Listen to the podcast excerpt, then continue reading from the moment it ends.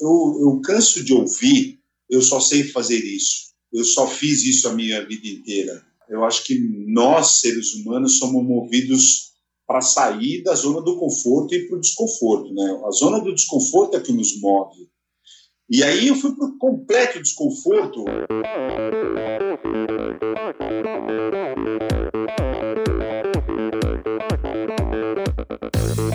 Olá pessoal, aqui é o Nalberto Vôlei. Olá, aqui é o Paulo Kakinov. Oi pessoal, aqui é a Gabriela Mansur. Oi pessoal, aqui é a Bettina Norscheiter. Oi, aqui é a Pamela Oliveira. Olá, aqui é o Guilherme Tâmega e, e esse é o Endorfina Podcast. Sou Michel Bogli e aqui no Endorfina Podcast você conhece as histórias e opiniões de triatletas, corredores, nadadores e ciclistas, profissionais e amadores.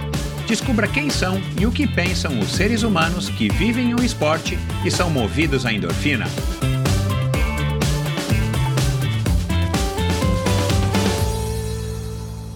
Olá, seja bem-vindo a mais um episódio do Endorfina Podcast. Esse e todos os episódios do Endorfina são editados pela produtora Pulsante. Mais uma semana, mais uma semana muito agitada aqui para os lados do Endorfina muitas novidades aí eu estou preparando e torcendo para que deem certo, trabalhando para que elas deem certo, para trazer para vocês ainda esse ano, no ano do quarto aniversário do Endorfina Podcast, no mês de junho. Se você não sabia, o Endorfina já existe desde junho de 2017. E agora, ah, com esse episódio, episódio numerado, né, número 191, mais os 16 especiais, já são mais então de 207, 200 e, e poucos episódios. Então, uma, uma pequena história, uma, uma, uma história bastante relevante e uma história pequena perto do que eu pretendo estar tá produzindo e estar tá trazendo para vocês. E no episódio de hoje, depois de dois episódios focados em estrelas, em pessoas da natação, primeiro na semana retrasada com Luiz Lima, que também agora é deputado, ah, o episódio da semana passada com a Catarina Ganzelli, que, enfim, se você não ouviu, vai lá e ouça mesmo que você não seja um nadador especificamente, mas são duas histórias muito legais, tanto a do Luiz quanto a da Catarina. E a Catarina, no episódio da semana passada, uma visão muito bacana a respeito da natação. Ela ama de paixão a natação, mesmo depois de tantos anos, de mais de 15 anos, nadando quase que ininterruptamente.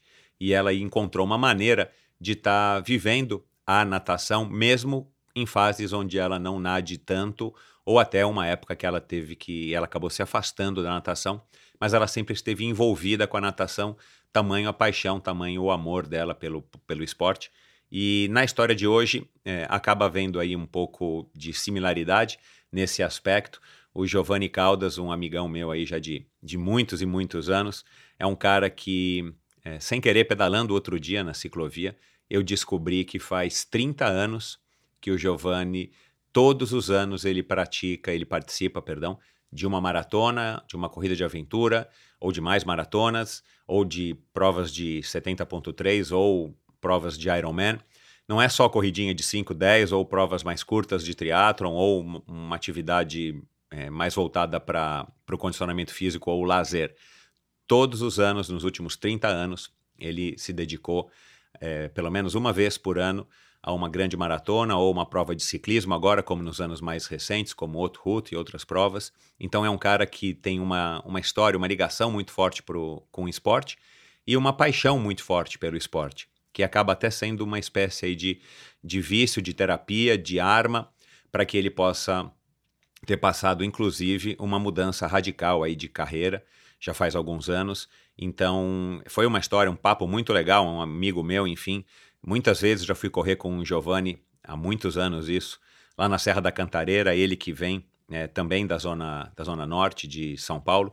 É, tem pais de origem nordestina, da Paraíba, pais que vieram para São Paulo, né? É, como quase sempre todos os, os nordestinos que vêm para São Paulo vêm em busca de, de fazer a vida, de ganhar dinheiro, de subir na vida, enfim. E o Giovanni é um desses filhos, junto com os irmãos dele. Então a gente conversou aqui bastante sobre as experiências, os desafios, a estreia dele nas maratonas, a passagem dele pelas corridas de aventura com a Cristina de Carvalho, grande lenda.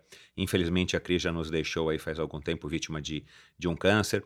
A gente falou da, da influência né, nordestina dele, já falei, as amizades que o esporte é, tem proporcionado a ele ainda hoje, né? E aí essa ligação dele tão forte, não somente com a prática, mas também com as pessoas que ele encontra, que ele conhece durante essa prática, é, né? Como eu falei aqui nos últimos 30 anos, todo ano ele está envolvido aí com alguma competição mais, mais séria, que exige mais dedicação dele. É, enfim, ele tem um modo muito bacana de encarar o esporte e não por acaso ele também aí é dono da, da Titanium, Titanium Vida, Saúde e Previdência, que também é patrocinadora do Endorfina Podcast desde o comecinho do ano.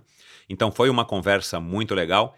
Vocês tenho certeza de que vocês vão adorar e muitos de vocês, muitos de vocês vão se identificar e talvez vocês consigam aí se inspirar e trazer é, coisas boas para vocês aí dessas palavras, dessa minha conversa com o Giovanni, porque é um cara que de fato não deixa a peteca cair. E, e, nesses 30 anos, é claro, ele teve filhos, né, ele teve reveses no trabalho, enfim, ele passou por toda, por toda aquela, aquela história de vida que nós passamos e continuamos passando, mas ele conseguiu, de uma maneira, no meu ponto de vista, muito nobre, muito, muito é, privilegiada, de se manter é, competitivo e, e treinando é, minimamente para algum objetivo durante esses 30 anos. Então vamos lá para essa conversa muito legal. Como eu já falei aqui, se você não ouviu os episódios eh, desse ano, os episódios passados aqui do Endorfina, dá uma, dá uma olhada lá, dá uma navegada no seu agregador de podcasts. Se você não assina, não segue, perdão, o termo assina vai sumir já já, inclusive do Apple. Se você não, não segue é, o Endorfina Podcast no seu agregador, esse agregador agora que você está ouvindo aí, vai lá agora, para um pouquinho, dá uma olhada lá no teu celular, no teu tablet, ou mesmo no teu desktop, no teu laptop. Clica lá, seguir, se ainda tiver assinar, clica lá assinar, que automaticamente toda quinta-feira você vai receber um episódio de Endorfina, até você pode ser avisado desse episódio. E se o assunto te interessar, se o convidado te interessar, vai lá dar uma vidinha. E eu sou suspeito para dizer, ouça pelo menos os primeiros 15, 20 minutos, porque tenho certeza que na grande maioria das vezes vai te cativar. E se está passando aqui pelo Endorfina é porque eu acho que vale sim. Ou você e outras pessoas ouvirem esse bate-papo. Quero agradecer mais uma vez a todo mundo aí que tem compartilhado, ouvido. Aliás, semana passada foi uma semana que muita gente compartilhou no Dia das Mulheres. Eu fiz, aliás, nos dois dias, né, dia 8 e dia 9, porque são muitas mulheres que já passaram pelo Endorfina. Eu fiz uma postagem no meu Stories de todas as mulheres que já passaram por aqui e muita gente acabou repostando, muita gente acabou é, entrando em contato comigo, elogiando, falando que não sabia e tal. Então, se você quer ouvir histórias inspiradoras de mulheres, dê uma olhadinha no, na lista de podcasts do, do Endorfina, entre esses 200 e lá vai pedrada episódios, tem muita mulher e já tem muita é, mulher muito bacana que já está gravado e muitas mulheres agendadas para a próxima sessão de gravações, que eu começo agora no final do mês de março. Então, fique ligado. Se você não assinou ainda a newsletter semanal do Endorfina, dá uma idinha lá no site, seja no teu celular, seja no tablet ou no teu computador. É, na, na, tela principal ali, se arrasta um pouquinho para baixo, clica lá, é, seu nome, teu e-mail, e a, automaticamente a partir já da próxima sexta-feira você vai estar recebendo essa newsletter, que é uma dose extra de inspiração para o seu final de semana. E se você é apoiador do Endorfina, se você contribui mensalmente, se você acha que esse trabalho aqui vale é, 20 reais por mês, 50 reais por mês ou mais, enfim, é, eu sou muito grato a você também, claro, e eu estou preparando aqui novidades, uma dessas novidades que eu falei agora no começo, é, deve estar, tá, eu devo estar tá inaugurando agora em, em, breve, ainda no mês de março, no comecinho do mês de abril, para você receber aí um, canal de comunicação exclusivo no Stories, através do Stories Close Friends. Então eu vou fazer stories que vão só para as pessoas que apoiam Endorfina. E através desses stories eu vou estar, tá, enfim, respondendo perguntas, eu vou estar tá, é, fazendo, estou fazendo parcerias com algumas empresas muito legais que, vai, que vão oferecer descontos para vocês, descontos exclusivos. Enfim, é, vocês vão estar tá sabendo dos próximos convidados, vocês vão estar tá fazendo perguntas para os próximos convidados. Vai ser mais um canal de comunicação que eu tenho com vocês e esse exclusivamente para quem apoia financeiramente o Endorfina. E claro, como sempre, eu também tenho que agradecer aos patrocinadores do episódio de hoje, a começar pela Titanium Vida, Saúde e Previdência, que não por acaso é a empresa do meu convidado de hoje, Giovanni Caldas. Vocês vão ouvir aqui a história dele, que com seus quase 20 anos de história, comprometimento total com seus clientes e uma alta credibilidade, oferece as melhores soluções em proteção e segurança que você encontra no mercado para você e seus familiares com planos de seguro de vida, saúde e viagem. Credenciada nas melhores e mais renomadas seguradoras, a Titanium tem o compromisso de intermediar e estreitar as relações entre a seguradora e você, o segurado, proporcionando e garantindo as condições ideais para que as expectativas e necessidades dos seus clientes sejam plenamente atendidas. A Titânia oferece serviços para o seu bem-estar, como o seguro de vida resgatável, que além de resguardar e proteger o futuro das pessoas que você ama, no caso de uma falta inesperada no curto prazo, dá a opção, desde que acordada em sua apólice, de resgatar os valores em seu seguro para utilizá-los no que quiser ou precisar. Outro serviço muito legal é o seguro saúde com cobertura mundial que lhe confere o poder de livre escolha de médicos, clínicas e hospitais da sua confiança no momento em que precisar aqui no Brasil e em qualquer parte do mundo com atendimento sempre nos melhores hospitais e laboratórios. A Titânio também oferece aos seus clientes completos planos de seguro de viagem para que seu roteiro, seja ele de turismo ou de negócios, esteja protegido contra todo tipo de necessidade de pequenos incidentes, como bagagens extraviadas ou cancelamento de voos, por exemplo, até a cobertura de despesas médico-hospitalares de todos os tipos. Alguns dos clientes mais legais que já passaram pelo Endorfina utilizam os serviços da Titanium. Colocar a Titanium em seu futuro é uma escolha sensata. Aproveite os melhores momentos da sua vida com quem você ama, livre de preocupações com o amanhã. Siga e conheça mais sobre a Titanium através do seu perfil no Instagram em titanium.consultoria. Titanium.consultoria. Não conte com a sorte, conte com a Titanium. Esse episódio também é um oferecimento da Seven Sherpas. Seven Sherpas, que já é aqui uma patrocinadora de longa data do Endorfina, é, é uma empresa que tem como lema explorar o mundo praticando esportes. E vamos começar aqui com aquele depoimento bacana aqui da Karina Oliani. Vamos lá. A Seven Sherpas me levou para lugares inacreditáveis, sempre praticando os esportes que para mim é regra em qualquer viagem. Exploramos o que a Califórnia tem de mais maravilhoso: surf, canoagem no Pacífico, mountain bike, trekking nas montanhas. Descemos para o deserto de road bike numa estrada onde o visual parecia de cinema.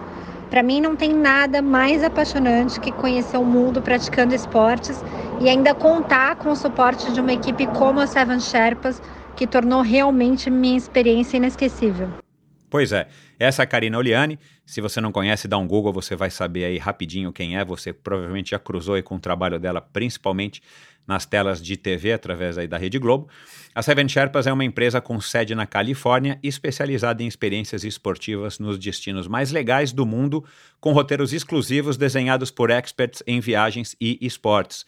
Por sinal, na semana passada, né, para quem está ouvindo esse episódio agora quando ele está sendo lançado, na semana passada, Seven Sherpas esteve lá em Gramado com alguns amigos, inclusive convidados do Endorfina, para fazer um passeio muito bacana e eles estão aí é, começando ou descobrindo aí rotas muito interessantes, principalmente no sul do país. Dá uma olhadinha lá no Instagram do Christian Kittler, já já vou passar aqui o endereço. E além do calendário de viagens programadas que a Seven Sherpas tem como grande diferencial, eles também proporcionam uh, os day rides em mais de 30 cidades pelo mundo e viagens customizadas para você, sua família ou grupo de amigos. Para saber mais, visite sevensherpas.com, o seven é o 7 numeral, 7sherpas.com e dá uma olhadinha lá no Instagram deles, vai lá agora, vocês vão ver aí como é que foi esse passeio bem bacana que eles fizeram no ano na semana passada. É, Seven Sherpas, mesma coisa, o 7 é numeral. Dá uma olhadinha lá. Seven Sherpas é uma empresa californiana com, com, com o esporte no DNA e que é liderada pelo Christian Kittler, que também em breve vai estar tá aqui no Endorfina Podcast para que você conheça um pouquinho mais quem é que está por trás dessa grande empresa. E para terminar, eu quero agradecer aqui a Bovem Energia, já de longa data a Bovem é uma patrocinadora porque acredita no esporte como ferramenta de transformação. A Bovem é uma comercializadora, uma gestora e uma geradora de energia. Assim como para os meus convidados, para a Bovem, energia é um assunto muito sério. É uma empresa sólida e confiável, com profissionais experientes e treinados para lhe oferecer agilidade no atendimento, robustez e competência na condução dos negócios. Saiba mais em bovem.com.br e siga Bovem Underline Energia no Instagram para você conhecer um pouquinho mais dessa empresa de energia. A Bovem entende. E, né, já faz aí algum tempo, o Endorfina apoia a iniciativa do Mosqueteiros do Esporte, um site de patrocínio coletivo de atletas. Incentive um jovem atleta profissional e receba descontos em diversas lojas e prestadores de serviço. Seja você também a diferença na carreira de um jovem talento. Siga Mosqueteiros do Esporte no Facebook, Mosqueteiros do Esporte no Instagram e dá uma olhadinha quem são os atletas que estão lá no plantel do Mosqueteiros do Esporte através do site mosqueteirosdoesporte.com.br. Vamos lá então para mais uma conversa, mais uma história muito legal. Um cara que tem o DNA, é, tem em seu DNA o esporte, vocês vão entender do que, que eu estou falando aqui agora. Afinal de contas, quem é que não curte uma boa história? O mais novo de uma família humilde com 10 filhos começou a trabalhar desde os 14 anos como auxiliar em diversas empresas e funções, até que aos 18 chegou ao mercado financeiro como auxiliar de pregão.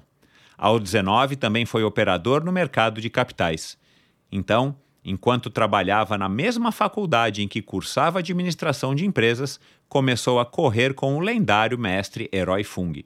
Como quase sempre um bom início é o caminho mais curto para a longevidade esportiva, ele se mantém na ativa desde então. Incrivelmente, todos os anos ele se propõe a um objetivo, que pode ser uma maratona, uma prova de triatlon de longa distância, uma prova inovadora de ciclismo pelos percursos do Tour de France ou a famosa corrida de 600 quilômetros pela rodovia Rio Santos. Foi trader do mercado de capitais durante seis anos e, após uma inesperada reviravolta, se reergueu com base na sua força de vontade, resiliência e nas excelentes amizades que conquistou quais aprendizados, lições e motivações que fazem dele uma pessoa de sucesso na vida familiar, profissional e no esporte é o que conheceremos agora nessa conversa com meu amigo de longa data, atleta de endurance há 30 anos, o pai das belas Maria e Luísa e o criador da Titanium, Giovanni Marcelino Caldas. Seja muito bem-vindo, Gil. Uau, que espetáculo, Michel. Que, que delícia poder falar com esse público que é espetacular e eu me sinto super lisonjeado em estar aqui e eu acho que vou ser um, um porta-voz dos meus queridos amigos amadores que tiveram comigo durante tanto tempo e que, e que ainda estamos juntos, né? Então, eu me sinto super honrado de poder bater esse papo com você, que para mim foi uma referência dos anos 80, 90, onde eu sempre tive a, a sua figura, do Marcelo Butenas, do Armando Barcelos, do Marcos Ornelas, é, e aí vai, de tanta gente boa dessa época que sempre foi referência para gente. Então, é de coração que eu estou aqui, é de coração que eu vou tentar passar para todo mundo tudo que eu vivi até hoje e, e toda a minha experiência com tanta coisa boa, né, que, que graças a Deus me trouxe tantas alegrias, uh, me trouxe os melhores, as melhores pessoas da minha vida, uh, me trouxe os melhores seres humanos, tanto uh, na linha do esporte e na linha profissional. Então isso para mim é, um, é uma coisa muito legal e eu estou adorando bater esse papo e eu vou gostar muito de bater esse papo com todo mundo aqui. Show. Cara, tá tudo bem aí com você? Como é que você tá reagindo? Eu tenho perguntado isso ultimamente aqui, porque a gente está gravando esse episódio no finalzinho de janeiro, comecinho de fevereiro, e a gente é, né, tá com uma previsão aí de um cenário, é, embora a gente já veja uma luzinha lá longe no final do túnel, a gente ainda tá, né, cara, no meio dessa pandemia maluca e tal. Cara, cê, cê, você reagiu bem aí ao ano de 2020, é, é, do ponto de vista pessoal, não precisamos falar aqui profissional e tal, como é que foi, mas do ponto de vista pessoal, assim, psicologicamente, você reagiu bem, tua família reagiu bem, e ah, você está ah, conseguindo lidar com isso, e, e enfim, né? É, é, o que eu ouvi hoje de manhã. A gente não, não sabe o que, que vai acontecer amanhã, mas ao mesmo tempo a gente não pode ficar parado esperando, né? A gente tem que seguir a vida, né? Enfim, pessoal, profissional, a vida esportiva, de alguma maneira, né? Como é que você está reagindo a isso? Michel, poxa, que pergunta interessante. É... Com certeza não é fácil para ninguém tudo que a gente está passando e tudo que a gente está vivendo. É... Eu estou fazendo um flashback aqui na minha memória para voltar ali em março, né? Praticamente em 15 de março em diante de 2020, onde a gente começou a viver essa, essa coisa que, que na cabeça de todo mundo parece até parece um apocalipse, né? Então, uh, a minha família, eh, eu, a Juliana e as crianças, a gente tentou da melhor maneira possível, assim, é, se fechar dentro de casa nas primeiras semanas e depois disso a gente percebeu que dentro de casa, é, e eu acho que isso é uma coisa igual para todo mundo, óbvio que eu vou falar, é, para gente, para ela, funcionou, é, começou a funcionar o trabalho, para mim também, mas as crianças é, junto, todo mundo no mesmo ambiente, a coisa começou a ficar meio bagunçada. é, é, e aí eu falei, olha, o meu escritório, que eu tenho um escritório com uma equipe que não é muito grande, porém muito eficiente, nós somos em seis no escritório, eu coloquei o pessoal em casa e o meu escritório estava completamente livre. E, por incrível que pareça, olha que loucura, né? Esse ano de 2020, é, eu comecei fazendo um ano no escritório, fazendo um ano, um ano de 2020 é, com muita expectativa, é, onde a gente achou que a gente ia crescer bastante, a gente, achou, a gente achou que os, as coisas iam se expandir muito. Eu ampliei meu escritório, eu saí de, sei lá, de 35, fui para 70 metros quadrados, é, enfim. E aí, é, quando eu percebi, o meu escritório estava lá vazio, eu estava em casa com a minha mulher e as crianças, as crianças fazendo aula online, é, eu trabalhando, atendendo meus clientes no escritório, a Juliana Idem, que é arquiteta, Aí, aí a coisa começou a embolar eu falei assim, não, então o escritório está livre, eu vou para lá. Aí eu peguei meu computador, enfiei embaixo do braço e fui para o escritório.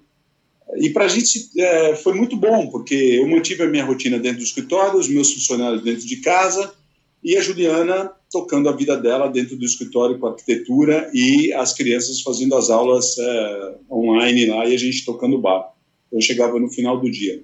É, em relação a tudo isso, óbvio que é difícil para todo mundo, mas a gente tentou absorver e viver e não, e não fazer disso um monstro dentro das nossas cabeças, mas a gente tentou é, tirar várias lições de tudo isso, né? Eu acho que o mais legal é que, nossa, o que eu vou falar agora é meio clichê, né? Porque a gente foi, a gente se aprimorou na cozinha, todo mundo falava louça, as crianças forrando cama, uhum. todo mundo cuidando de tudo, então, a gente como família, a gente cresceu muito e a gente se uniu muito e, assim, a gente sempre tenta tirar o lado mais positivo de toda a crise, né? Então, acho que essa crise, ela é ruim, como você diz aí nos, na maioria dos seus podcasts, que eu gosto muito de ouvir, mas a gente tenta tirar o lado, o, o lado positivo de cada situação, né? Eu, particularmente, sempre tento tirar, é, em toda crise, acho que a gente aprende muito com alguma coisa. E são nas crises que a gente evolui, né? São nas crises que a gente cresce, que a gente bate no nosso limite e fala agora, respira fundo e vamos lá. Eu acho que a gente está nesse ponto. Você consegue estabelecer alguma, alguma relação dessa tua capacidade, não vamos, né, vamos falar aqui do, disso que você acabou de dizer, da tua experiência, de estar tá enxergando né, o, o, copo meio cheio ou estar tá aproveitando as oportunidades é, que se apresentam diante das circunstâncias, né, como você falou, né, é, criar uma rotina em casa, lavar louça, né, cozinhar um pouquinho melhor ou procurar se interessar. Ficar com né, a idade das tuas meninas é uma idade é, é para ninguém, eu acho que para nenhuma criança é legal ficar em casa, mas cada idade apresenta um desafio, né? As tuas têm 6 e, e 11, né? Exato. Gil? Isso aí, 6 e, e elas, e elas, elas tiveram um desafio pessoal delas, né? E, e, e que é compartilhado com vocês, pais, de estar tá fazendo aula online, de estar tá, é, tendo menos contato social, né? Com os coleguinhas e tudo mais. E ao mesmo tempo, com tanta energia, estarem confinadas, né? Dentro de, de um ambiente mais restrito e tal. É, tudo isso são desafios para a gente como pais, porque a gente não quer ver os filhos passando por isso, e para eles também cria uma dinâmica, né, toda diferente dentro de casa, né, e, e, há quem diga, né, nas, nas piadas que a gente viu aí ao longo do ano passado, tipo assim, teve gente que descobriu, né, é, que o que era, depois de 20 anos casado, descobriu o que era casamento no ano passado, porque teve que dividir a casa literalmente 24 horas por dia, ou quase isso, com a pessoa a casa caiu ou a casa subiu. é. Mas você consegue, cara, assim, é, estabelecer isso é uma coisa que eu vou querer puxar muito aqui na conversa, porque fazendo a pesquisa aí para bater esse papo, além do que eu já te conheço, né, há tantos anos, é, provavelmente eu, eu, eu te conheço aí há não 30, mas talvez há uns 25, né? Uns 20 claro, e, e poucos certeza. anos. Eu lembro, eu lembro de você quando eu tinha 21 anos. Talvez você não me conhecia dessa época, porque eu era um mero, sempre fui um mero amador, mas como você moía o pé de vela, corria super bem e era um cara muito forte, a gente tinha você como referência. Mas voltando é, para aquilo que você está colocando. Não, não, então, é... queria, não, então, deixa eu só terminar aqui. Então, eu queria saber assim, se você conseguiu estabelecer na tua cabeça, né, nas reflexões e nos, nos desafios, é, alguma relação no fato de você ser um atleta de endurance e com uma, né, vamos dizer aqui carreira, apesar de você não ser profissional, mas cara, você é um atleta, né, como eu disse aqui, há 30 anos, do endurance, né, corre, correu a primeira maratona em 1992, é, que já vão fazer 29 anos, né? Estamos fazendo 29 anos agora. Você conseguiu, cara, assim, tipo, estabelecer alguma relação no que você aprendeu, no que você viveu mesmo como amador, durante esses 30 anos fazendo provas que nos desafiam física e psicologicamente, com o que a gente viveu nesse ano passado e ainda está vivendo de uma certa maneira? Michel, é muito legal o que você está colocando, porque é, com certeza a gente cria as relações, ou as condições mais difíceis que, os, que o esporte nos coloca. Eu, eu não vou nem falar nem da maratona, cara. Eu vou falar assim de uma coisa que mais me, me, me, me tornou uma pessoa resiliente e mais resistente à dor, é, à cabeça, a suportar os momentos difíceis. É, eu acho que foram assim. Claro que o meu, o meu esporte começou como é, com as maratonas em 1992 mas é, eu, eu diria para você que o momento mais difícil, como a minha vida de atleta amador, de amador que ama o esporte, né, como eu ouvi aqui no seu podcast, é, foram nas corridas de aventura. Eu acho que quem teve a oportunidade de conhecer uma, uma menina, um anjo, que viveu na Terra, chamada Cristina de Carvalho, que você conheceu, que o Zé Caputo foi casado com ela, a gente teve a oportunidade, eu, ela, o Zé Caputo e o Zolino, de correr uma prova de aventura. Acho que foi a última prova de aventura do Alexandre Freitas. Freitas. Que foi uma prova, um mini-EMA, uh, que foi aqui no interior de São Paulo. Cara, a gente passou por tanto perrengue nessa corrida e eles me escolheram porque eu era um cara que já corria Ironman, já corria maratona, tinha boas marcas em maratona. E eles me chamaram e, eu falei, poxa, eu sabia que a Cristina, eu tive o prazer de ir para ela com a, de, de junto com ela para o Havaí em 95, e eu sabia que ela era uma pessoa muito, muito forte, e o pêndulo da equipe era ela, daí para você ter uma ideia, então a gente tinha que se balizar por ela. Cara, então, as, as, os momentos mais difíceis da minha, assim, da minha vida é, no esporte, em termos de resistência, foram nessas corridas de aventura. E nessa corrida de aventura específica, nós ficamos três dias, três madrugadas e três noites passando os maiores perrengues que eu já pude presenciar no esporte. Então, sem dormir, passando frio, fome, é, perdido no meio do mato, é, ou no meio de um, de, de um, rio com água a 14 graus, caminhando num canyoning, depois você tinha que sair do rio, entrar num mato, depois saltar num lugar onde você chegava exatamente num lugar onde você ouvia um barulho de água, só que você não tinha luz e você imaginava que lá embaixo você poderia saltar e cair numa cachoeira ou num, num espaço onde você poderia mergulhar, se afundar. E a primeira a saltar nesse momento foi a Cristina de Carvalho, desafiando eu, o Zolino e o Zé. Nós olhamos um para a cara do outro e falamos: Mel, se ela pulou, agora a gente vai ter que pular. E aí, então, eu acho que eu vivi momentos nas corridas de aventura onde me, onde me deram muita casca. É, é claro que correr uma maratona abaixo de três horas, hoje em dia muita gente é, já está batendo essas marcas e eu bato palma e acho muito legal. E você sabe que você tem que amarrar os dentes. Então, tudo isso leva a gente a, a criar bastante casca para viver um momento que a gente está vivendo. Então, viver um momento que a gente está vivendo é, é ruim por um lado, mas é bom por outro. É bom por outro porque você se aproxima muito de quem você ama, de quem você tem pouco tempo, porque a gente, infelizmente, vive nessa rotina maluca paulistana de tentar somos movidos pelo capitalismo e você tem que se segurar para não entrar na onda do capitalismo e, determinar metas para você, aonde você realmente quer chegar, porque não existe um número. As pessoas parece que buscam cada vez mais. E essa pandemia fez a gente colocar o pé no chão e, e, e nos ensinou muita coisa em relação a isso. É, me ensinou que eu não preciso de tudo isso, eu posso viver com muito menos.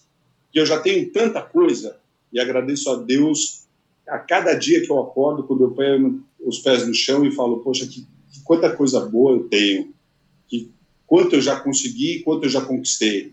É claro que a gente se preocupa com o futuro dos filhos, porque são eles que nos movem, são eles que, que a gente acorda, olha para eles e fala: eu tenho um compromisso tão grande com essas crianças que é para isso que a gente busca cada vez mais. Só que eu acho que também depende qual o tamanho da montanha que você quer escalar. É, se você quer o Everest, ou se você quer o Kilimanjaro, ou se você quer uma montanha aqui nas, na Patagônia. Acho que cada um tem a sua montanha.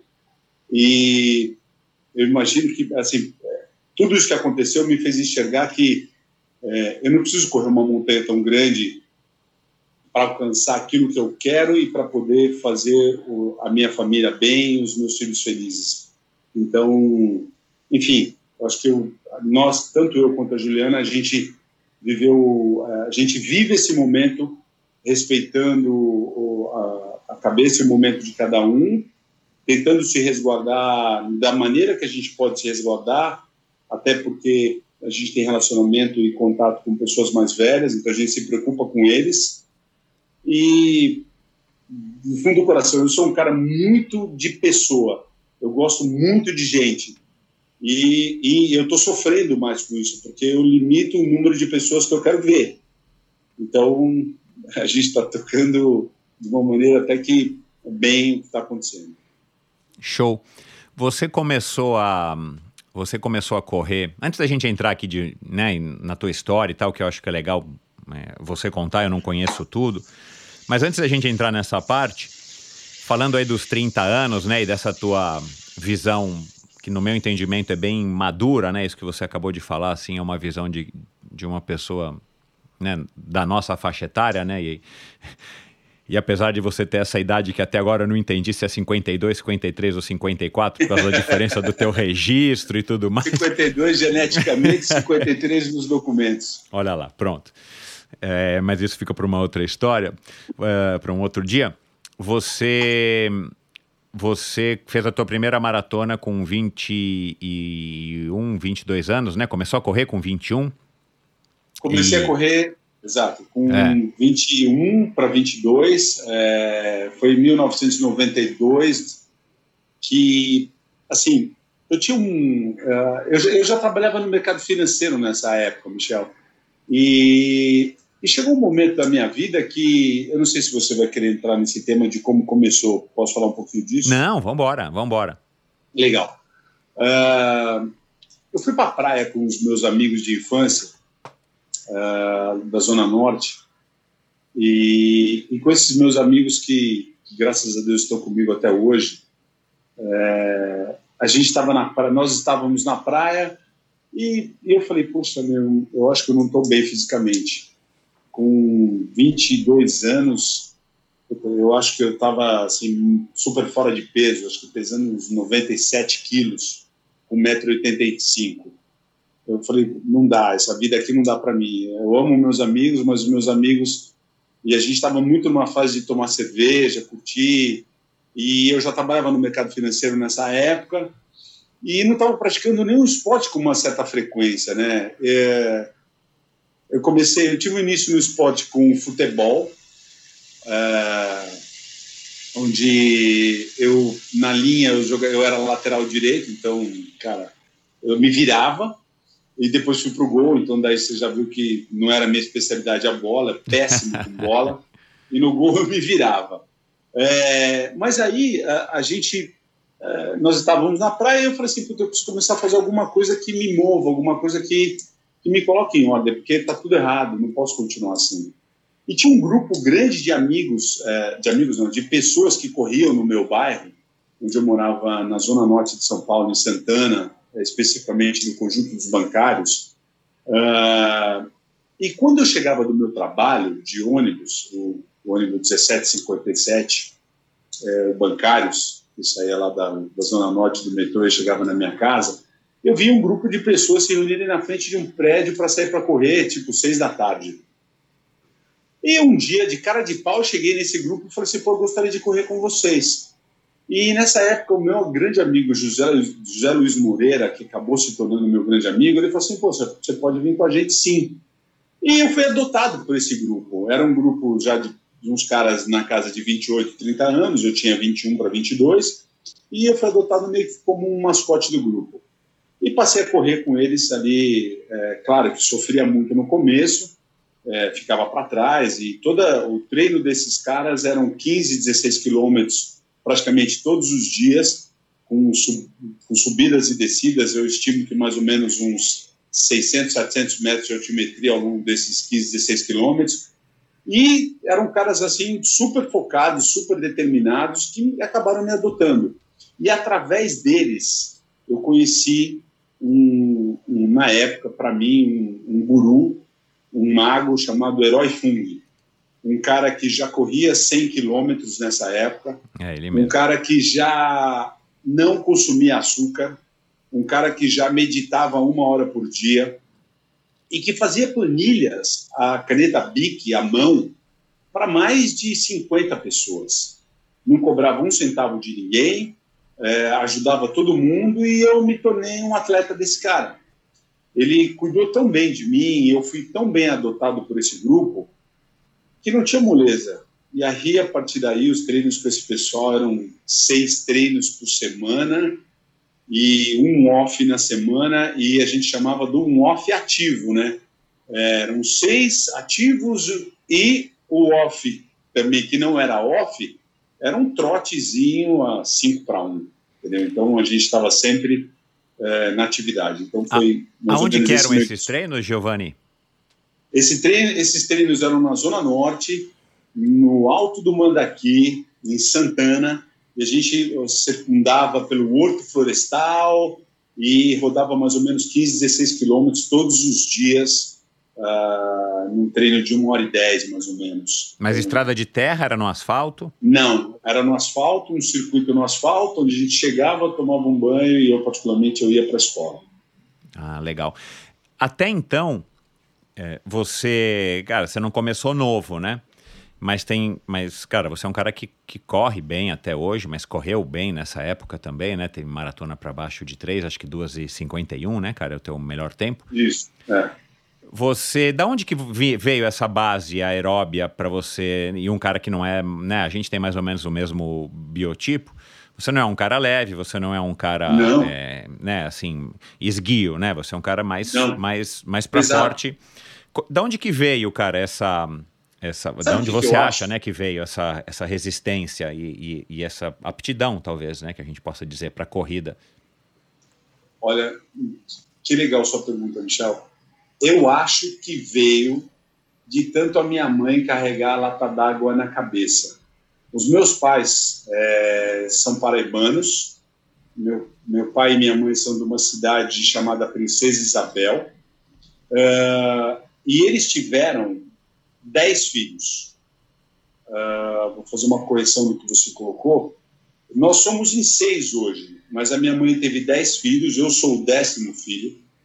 E e a minha mãe é de, 19, de 1925, meu pai de 1924, porém eu perdi minha mãe aos 84 anos eu, e perdi meu pai aos é, 51 anos dele. A minha mãe, eu acho que foi uma pessoa muito resiliente em relação aos esforços físicos para manter todos esses filhos, né? Na verdade, uhum. ela perdeu dois muito novos e se criaram oito. Então, para criar oito filhos, ela, ela tinha que é, andar.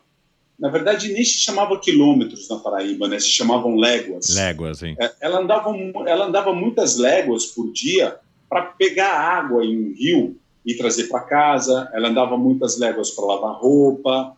Uh, eu, eu, acredito que talvez ela tenha andado muito comigo, uh, comigo na barriga. É, e eu não sei de onde veio isso, mas é, quando eu comecei a correr, eu, eu, já senti uma afinidade muito grande com a corrida. E, e particularmente os treinos do, do Herói Fung, como eram seis treinos por semana, eram treinos assim, é, tinham uns dois treinos de qualidade e tinham quatro treinos de rodagem.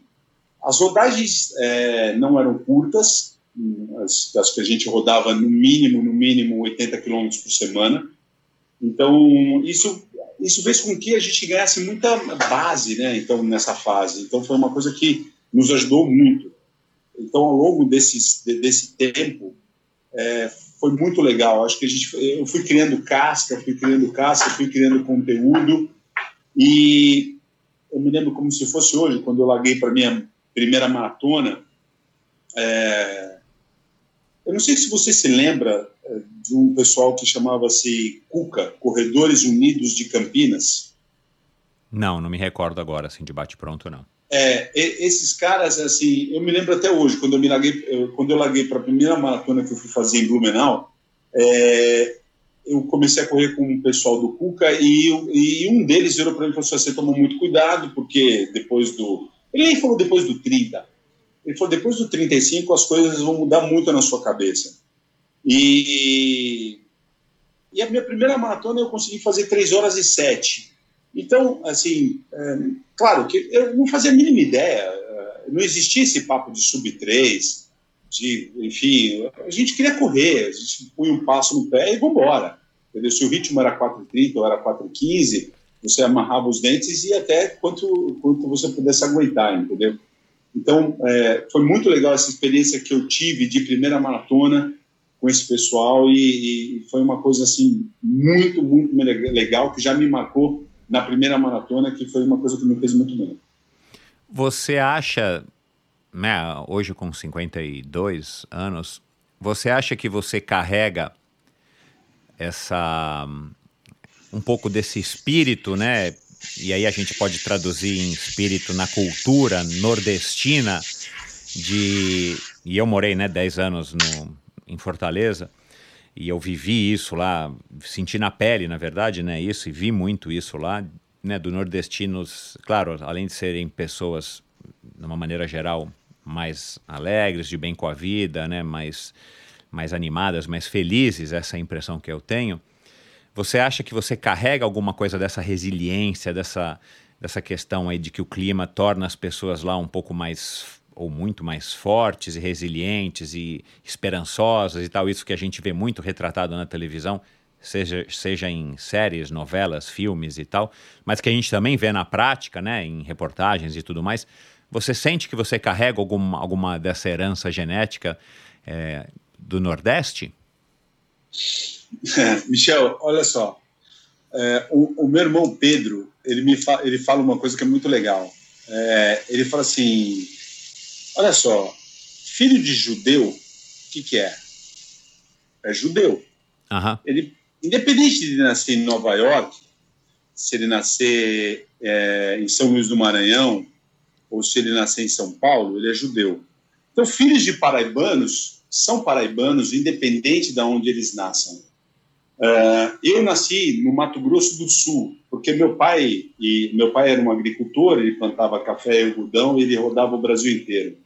Ele era um itinerante. E minha mãe era uma dona de casa que acompanhava ele para onde ele fosse. Eu fui o último filho e nasci no Mato Grosso do Sul, fronteira com São Paulo. E aos quatro anos eu vim para São Paulo. Uhum. Então, com certeza, é, eu acho que eu carrego o espírito nordestino e paraibano eu acho que os meus pais foram muito resilientes por tudo que eles viveram. Então, eu acho que a gente não tem como negar, né? você carrega isso no, no próprio DNA. Então, respondendo diretamente à sua pergunta, eu acho que essa, resi essa resiliência e a vontade de vencer, de conquistar, uh, com certeza eu acho que vem dos meus pais e com certeza está comigo até hoje. Durante a tua infância, você chegou a praticar de alguma maneira mais, mais consistente alguma modalidade? Era só futebolzinho na rua? Ou você, né, você disse que não, não curtia futebol, mas não jogava bem futebol. Mas eu digo assim, quando garoto mesmo, moleque, você chegou a praticar alguma modalidade ou não tinha oportunidade ou condições e tal que não fosse o futebol? É, o meu primeiro contato com o esporte, Michel, foi aos 14 anos, é, com futebol. Porque eu tinha meus amigos da Zona Norte, é, principalmente um, um, cara chamado é, Carlos Mastrangeli, ele gostava muito de futebol. E eu olhava para ele e falava assim: pô, então vamos lá, vamos jogar bola. Se esses caras querem jogar bola, eu vou jogar bola com eles. É, e ele jogava super bem. E a gente, nós jogávamos num clube é, é, na Zona Norte chamado Jardim São Paulo. E eu passei por uma peneira e todo mundo passou pela peneira e para mim sobrou duas vagas, ou lateral direito ou goleiro. Eu, eu preferi ser goleiro. Então, é, para mim, o meu contato com o esporte na infância, se eu, for, se eu for escolher um esporte, foi o futebol. Na sequência, na escola, é, foi o handball. É, eu fui jogador de handball pela escola. Mas, sinceramente, eu nunca tive grandes destaques assim nesses esportes. É, para mim, sempre foi uma, uma super dificuldade. Eu me esforçava ao máximo. Eu gostaria de ser um excelente goleiro, mas eu acho que não fui. Eu gostaria de ser um excelente jogador de handball e acho que não fui. E quando eu comecei a correr, eu me encontrei com a corrida. Claro. Uh, e na época, assim, nos anos, no início dos anos 90, se você olha para quem corria, pareciam uns malucos, né? Por que, que esses caras estão correndo? É, eu me lembro que onde eu morava, tinha um corredor na minha rua que era um. Ele era um gringo, com certeza, acho que ele era um francês.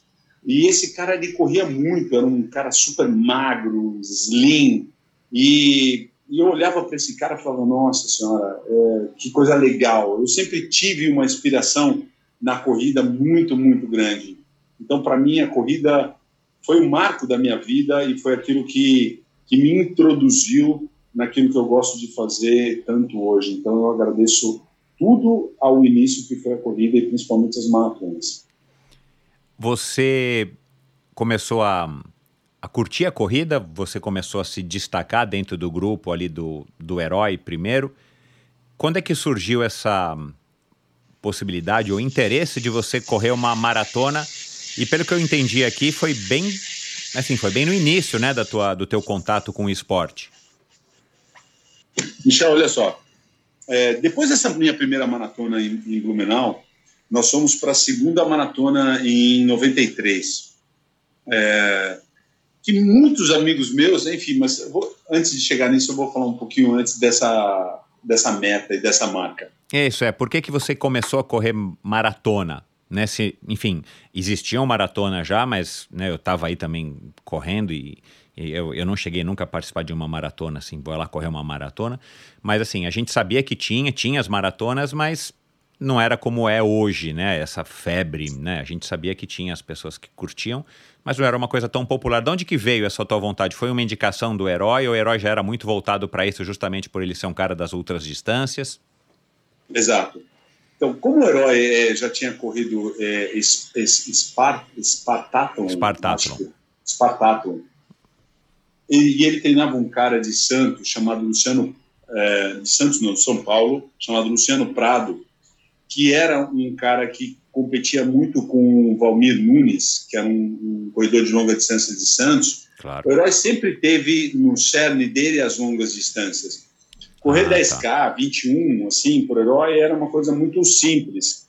É claro que ele dava treinos extenuantes para você é, fazer pista, é, tiros de 400 metros na casa de um 10, um 8, é, fazer, buscar o seu 10K abaixo de 40, correr meias maratonas abaixo de 4 por 1, porque ele, ele, ele falava, meu, não adianta você querer correr e, e, você ser um cara lento, você precisa correr e estar bem fisicamente, é, cuidar da sua alimentação e, e tentar ser uma pessoa o mais rápido que você puder, tentar chegar no seu limite. Então ele colocava bastante essa filosofia para gente, onde nos treinos dele, ele levava, Michel, é, um, ele, ele fazia um preparado de soro fisiológico, onde nessa época nem existia muito Gatorade, cara. É, ele fazia um soro fisiológico com misturava com sal e punha dentro de, um, de uma barrica cheia de gelo e distribuía para gente. É, então nós fazíamos treinos muito extenuantes assim, é, correndo na rodovia Dom Pedro, correndo na Pedra Grande de Atibaia. É, e quando é, eu, nós fomos para a segunda maratona, no meu caso, em 93, é, eu estipulei que eu gostaria muito de, de fazer o meu melhor. E que esse melhor, para mim não existia o abaixo de três horas, era o meu melhor. Mas eu tinha uma coisa na minha cabeça, eu, eu queria fazer a maratona 4 por 1 uhum. é, que, era, que era o meu gol, era o meu objetivo. E, e a gente, eu tive uma história muito legal em relação a isso, porque eu me lembro que nessa época é, eu já trabalhava no mercado financeiro e entre, entre idas e vindas, puxa, eu, eu tinha um carro super legal na época, acho que era uma Paraty GLS é, Bordeaux, e a gente foi de São Paulo para Blumenau com esse carro.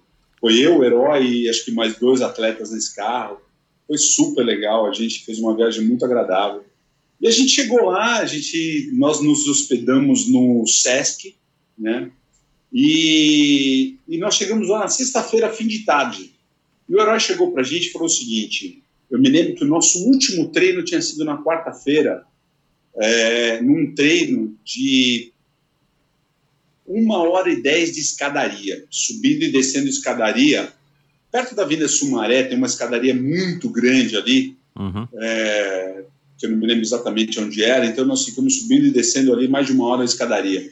Quinta e sexta-feira foram office. Sexta-feira nós chegamos em Blumenau, final de tarde, nos instalamos lá no, no Sesc, e o herói virou para a gente e falou assim: vocês estão livres para fazer o que vocês quiserem, porém, se cuidem. Eu me juntei com um rapaz que estava na ocasião, uh, e a gente, nós viramos um pouco e falamos assim, ah, poxa, mas eu tinha 23 anos, cara. Eu falei, ah, eu vou ficar aqui, eu vou dormir. Não, eu não posso dormir, eu tenho que sair, eu preciso passear, preciso conhecer a cidade. E nós fomos nas ruas dos bares e a gente, nós saímos, fomos tomar um chopp. Não tinha... Olha só que loucura, né? Como as coisas mudam, né? Se você for fazer uma relação nos dias de hoje, eu, eu penso que essa minha, essa minha maratona de 93 com as, com as maratonas que eu, com as últimas maratonas que eu fiz, acho que eu me resguardei muito mais nas últimas que eu fiz. Claro, é, me tornei um cara mais velho, mas porém, pela, pela menor idade, eu acho que eu me permiti a viver, a curtir uma noite na sexta-feira, onde eu e esse amigo, a gente passou a noite inteira, né, não enchendo a cara, claro, é, mas a gente tomando água, Coca-Cola, um pouco de cerveja, enfim, nós passamos uma noite inteira, fomos dormir, acho que seis ou sete da manhã, fomos para uma festa, saímos, nos divertimos, e nós dormimos o sábado inteiro. Nós acordamos 5 horas da tarde, onde o herói acordou a gente e falou assim, nossa, vocês exageraram ontem, mas vamos lá, amanhã vocês têm um grande desafio. E aí nós fomos para o tradicional jantar de massas em Blumenau, uhum. patrocinado pela Core Blue, né, que era Corredores de Blumenau, uhum. é, onde o famoso é, macarrão, é, enfim, aí a gente, nós fizemos aquele belo jantar, que para nós era tudo de bom. Fomos dormir super cedo e no dia seguinte acordamos às 5 da manhã, porque a largada era às 7. Pegamos um ônibus no centro de Blumenau e rodamos, rodamos 42 quilômetros até a largada, dentro de um ônibus, olhando todos os quilômetros que a gente ia correr, em pé ou sentado. Ah, nós fomos em pé, porque não dava para ir sentado, porque o ônibus já estava cheio. E nós andamos 42 quilômetros até a, a, a, BR, paramos o ônibus nesse lugar, era um posto de gasolina, todo mundo desceu, um super frio, porque era, a maratona de Blumenau era todo último domingo de julho, eu acho que devia estar uns 4 graus mais ou menos. Nossa, e nós éramos super desprovidos de, de roupas de frio, então você põe um agasalho por cima, e depois jogava fora na hora da largada, tomava um cafezinho ali na largada, comia uma banana e a hora que dava a largada, meu amigo, era sebo nas canelas, um olhava para a cara do outro e bota o pace de 4 por 1 e segura, amarra o dente, passo 10 para 40, passo 21 para 1,24, passo 30 para duas horas e eu num grupo bom com esse meu amigo uhum. e mais uns três, quatro caras. Eu me lembro que nessa ocasião o Zé Caputo ainda estava com a gente, acho que ele já tinha segurado um pouco. E, e quando você chegava numa cidadezinha chamada Gaspar, no quilômetro 35 ou 36, você entrava numa subida de mais ou menos um quilômetro para entrar em Blumenau. Uh, e você passava por essa subida e, enfim, eu acho que acabei fechando a maratona, em, acho não, eu fechei a maratona em 2 horas e 51 e 50. É, então esse foi o meu melhor tempo, não foi 2 horas e 48, mas 4 por 1 acho que dá 2 e 50, né? Acho que é uma coisa assim. Uhum. Enfim, mas eu terminei feliz da vida, mesmo tendo vivendo tudo isso e passando por tudo isso. Mas era uma coisa tão legal que para mim não esse, não esse era um tempo... peso, não era uma coisa que você ficava tenso, né? Até pelo fato de você ter aproveitado uma noitada numa sexta para o sábado, ter dormido o dia inteiro. Era uma maneira mais leve de encarar, mas ao mesmo tempo, a hora que você que dava largada, você corria comprometido. Não, com certeza. Você, é, porque você tinha isso na sua cabeça, você, você tinha esse, planeja, esse planejamento dos números. É, geralmente nós corríamos com uma. Não existia as fitas de pace hoje em dia, você não tinha um Garmin, etc. Você corria com, você vai saber bem o que eu vou falar, você corria com aquele Ironman no pulso, com aquele reloginho da Timex, uhum. onde você controlava o seu pace. O seu pace, ele era do seu sentimento, era do seu feeling. Você tinha uma total conexão com aquilo que você estava fazendo. E e depois de um tempo, assim, para todo mundo que corre longas distâncias vai entender exatamente o que eu vou falar. A conexão e a flutuação e o deep, é, quando você se conecta, você flutua. Você não sofre com a corrida, você entra dentro dela e você você é sugado, você é fagocitado, você você se, se leva, porque o mais difícil é chegar até ela, né? Quando você fez tudo que você é, teve que fazer para chegar até ela, e se você fez bem, o resultado é, ele é tão é, inerente que é uma imersão é, de conexão, é, não só espiritual, mas como e felicidade, de encontro com tudo aquilo que você ama fazer. Então a corrida é, por mais que todos os outros esportes se deem tanto prazer, eu, eu, eu digo o seguinte, que a corrida é, é a maior conexão que você pode alcançar com aquilo que você acredita. Porque se você está bem, se você fez o que tinha que fazer, ela te, ela te leva para um nível que só talvez o yoga uh, ou essas práticas uh, de conexão possam te levar, que é a respiração, que é a conexão, que é se conectar com a coisa que você mais gosta de fazer, e aí fica fácil, e aí você vai embora. Eu acho que a corrida, ela, você falando aqui agora também, né, fiquei pensando, eu acho que a corrida ela tem uma característica que é um pouco diferente do ciclismo, e da natação, é, é talvez justamente pela intensidade ser um pouco maior no sentido do, do empenho né, que você tem que ter para se manter num movimento, né, numa mecânica que caracterize uma corrida, e ao mesmo tempo, é, claro, né, para quem está treinado, te dá essa, essa possibilidade de você ficar ouvindo a tua respiração, né, prestando atenção na sua passada, na sua mecânica e tudo mais, mesmo que você não esteja consciente nisso, e talvez realmente te proporcione esse estado aí que muitos chamam de flow e tal, onde você realmente fica é, mais conectado com você mesmo. Pensando aqui, talvez até mais do que o ciclismo. Né? O ciclismo ele é muito longo, né? Então não tem como você ficar cinco horas num pedal, por mais legal que ele seja, cinco horas conectado com você mesmo. Talvez seja uma coisa muito demais. Eu não sei se uma corrida. Já gravei aqui com o Carlos Dias, que aliás foi quem me contou primeiro do Herói Fung, que é um ultramaratonista. Já gravei com o Valmir Nunes, não vou me lembrar agora se eles disseram que conseguem ficar aí 100 quilômetros conectados com eles mesmos. Mas enfim, bacana você ter essa experiência sendo um amador e podendo compartilhar isso aqui conosco. Em 93, você também foi para Nova York, né, cara? Aquela época, Nova York já era uma maratona famosa, óbvio, mas era uma coisa muito menos popular do que é hoje, também, obviamente. Mas você já escolheu Nova York. Você lembra, assim, se foi já também uma influência do, do herói? Você ainda estava treinando com ele nessa, nesse finalzinho de 93?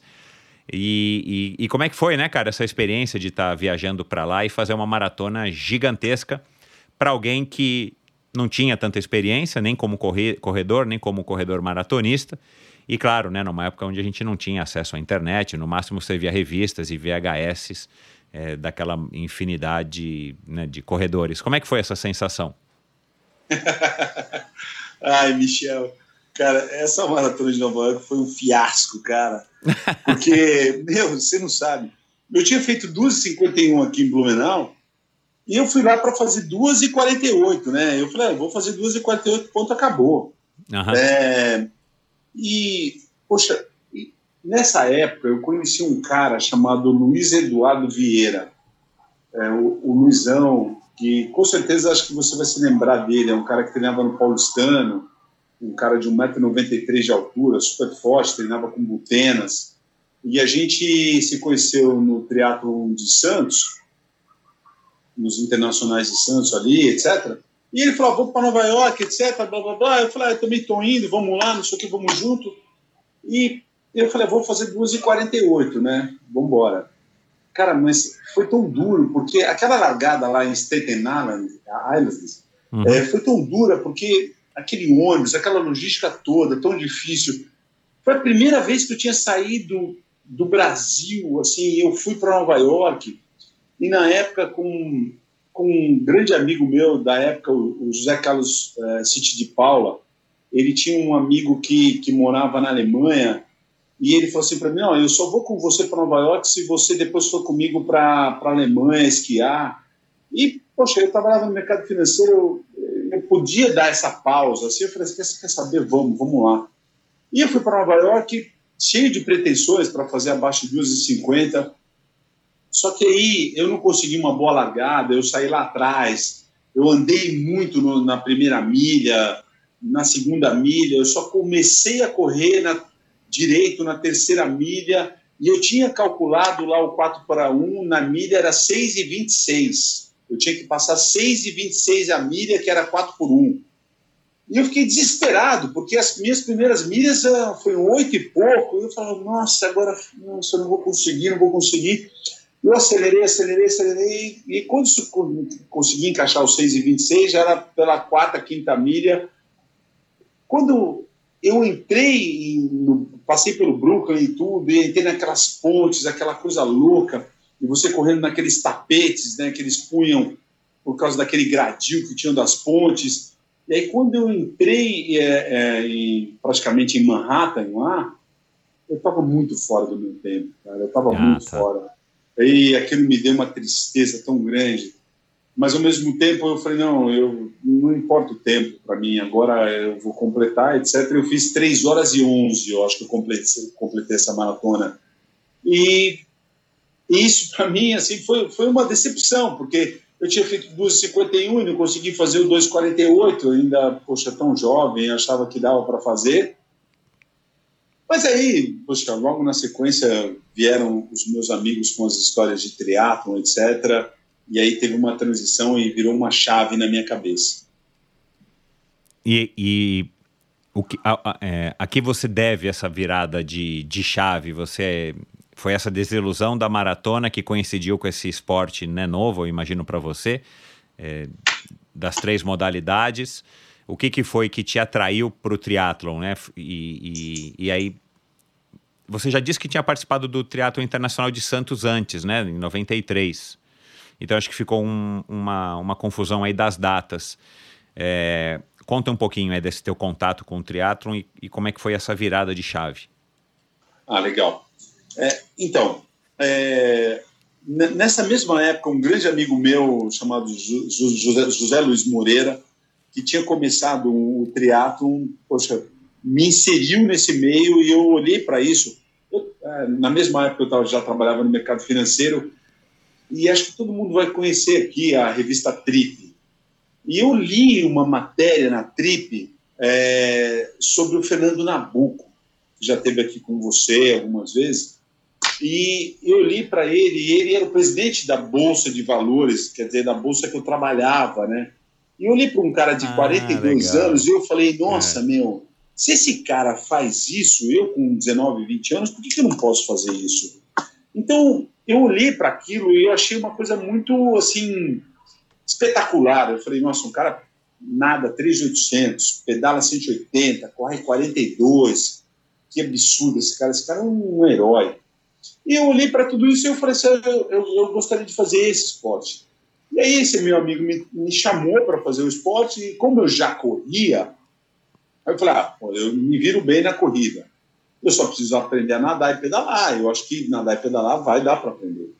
Então, essa foi, esse foi o meu início assim, é, do, no triatlon, que começou nas provas é, no short de Santos, no Internacional de Santos, que, poxa, graças ao Núbio, que deu tanta oportunidade para a gente com essas provas de Santos que foram sempre tão legais e sempre tiveram assim pessoas marcantes fazendo essas provas. E você foi um, um cara que sempre foi protagonista lá junto com o Marcelo Butenas e todos os outros triatletas da época que, que correram essas provas aqui para a gente eram referências. Então acho que para mim essa essa conexão entre a maratona e o triatlon é, me trouxe muito no meu cerne e o fato de já correr maratona eu, eu não pensei nas provas curtas, eu pensei nas, nas provas curtas como preparação. Porém, o meu gol sempre foi fazer as provas de longa distância, que aí eu acabei sendo inserido nela. E você, desde o princípio, por conta dessa tua dessa, dessa tua maneira de encarar né, a, a maratona e, e, da maneira como você contou agora, é só preciso nadar e pedalar é, é, é, muito mais do que você só ter que aprender a correr, né? Então você, precisava ainda se aperfeiçoar, desenvolver dois terços né, das modalidades do triatlon. Você encarou dessa mesma maneira o fato de você eventualmente conseguir fazer um, né, um teu sonho de fazer um Ironman, porque nessa época, lembrando, a gente não tinha é, 92, 93, 94, eu acho que a gente não tinha nenhuma prova de Ironman no Brasil. É, se eu não me engano, tá? eu posso estar aqui enganado, precisamos voltar aqui no episódio do, do Djan Madruga, Sim. da Fernanda Keller, mas enfim. É, mas tinha o, o, o, meio Ironman, né? Que da nossa geração a gente ainda tem o hábito de falar meio Ironman, lá de Porto Seguro, 70.3. Você acha que desde esse começo você ficou fascinado com o Ironman, com o fato de você poder correr né, 3.800 como teu amigo, né? É, como o Fernando Nabuco, correr 180, é, pedalar 180 e correr 42? Foi assim que você, é, vamos dizer assim, fixou o seu interesse no triatlo? Puxa, eu quero ir fazer essa prova onde no final eu corro uma maratona já que eu corro bem? Foi. É, olha só, Michel, eu me lembro até hoje, é, o máximo que eu tinha corrido era um triatlon olímpico. E é, qual que era o meu gol no, no, no triatlon olímpico? Tentar ali, eu, eu sempre fui um péssimo nadador, que eu acho que é uma é, não sei se vou falar, se vou falar alguma besteira assim, mas eu acho que todo triatleta, pelo menos no comum, não é um bom nadador. É, no grosso, ele é um mau nadador, ele pedala razoável e ele tenta se defender na corrida. É, então, nos triatlons olímpicos, é, rodar ali abaixo de 2 horas e 10 era um gol.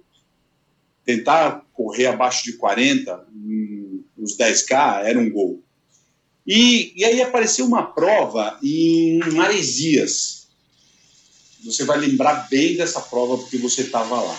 Claro, é. Foi em 1994 ou no, no, final de 94, acho que agosto de 94. É, teve um Ironman é, é, que o Vanderlei Zangel me organizou, onde a largada era em Paúba, depois você pedalava os 90 e depois você corria os 21 lá em Maresias. É, com a serra é... de Maresias, né, de, de, de, de, de Bois, perdão, de Maresias para Boiçucanga e voltando, né, para quem não conhece, é uma serra que tem aproximadamente 4 quilômetros, mas assim, é, é digna, apesar da distância não ser longa, mas é digna de um, das melhores serras é, europeias, né, das mais inclinadas. Exato, e depois eu fui estudar isso, eu sei que lá tem 18% de inclinação, principalmente do lado de Boiçucanga para Maresias. Exato. Mas vamos lá, é, a, essa prova ela foi em agosto de 94. Uh, eu lembro que nós pegamos um ônibus fomos para Paúba, chegamos em Paúba, o Vanderlei tinha um super, entrando um, um, um storm grande lá, e aí os caras estavam esperando o corpo de bombeiro chegar, não chegava, e aí não chegou, ele apitou, foi todo mundo para a água, e eu era um péssimo nadador, eu fui para a água, falei assim, eu só vou morrer afogado, e aí, cara, eu fui um dos últimos a sair da água, eu, o penúltimo, meu amigo, o último, nadando de roupa de borracha, nossa, você não chegava a nada, você nadava de Paúba para Maresias, de Maresias você tinha que pedalar até quase a Riviera e voltava. Eu larguei lá com um pacotinho de banana é, todo empacotado, aquelas bananas secas, uhum. não tinha gel, não tinha nada, era a única coisa que eu levei na bicicleta.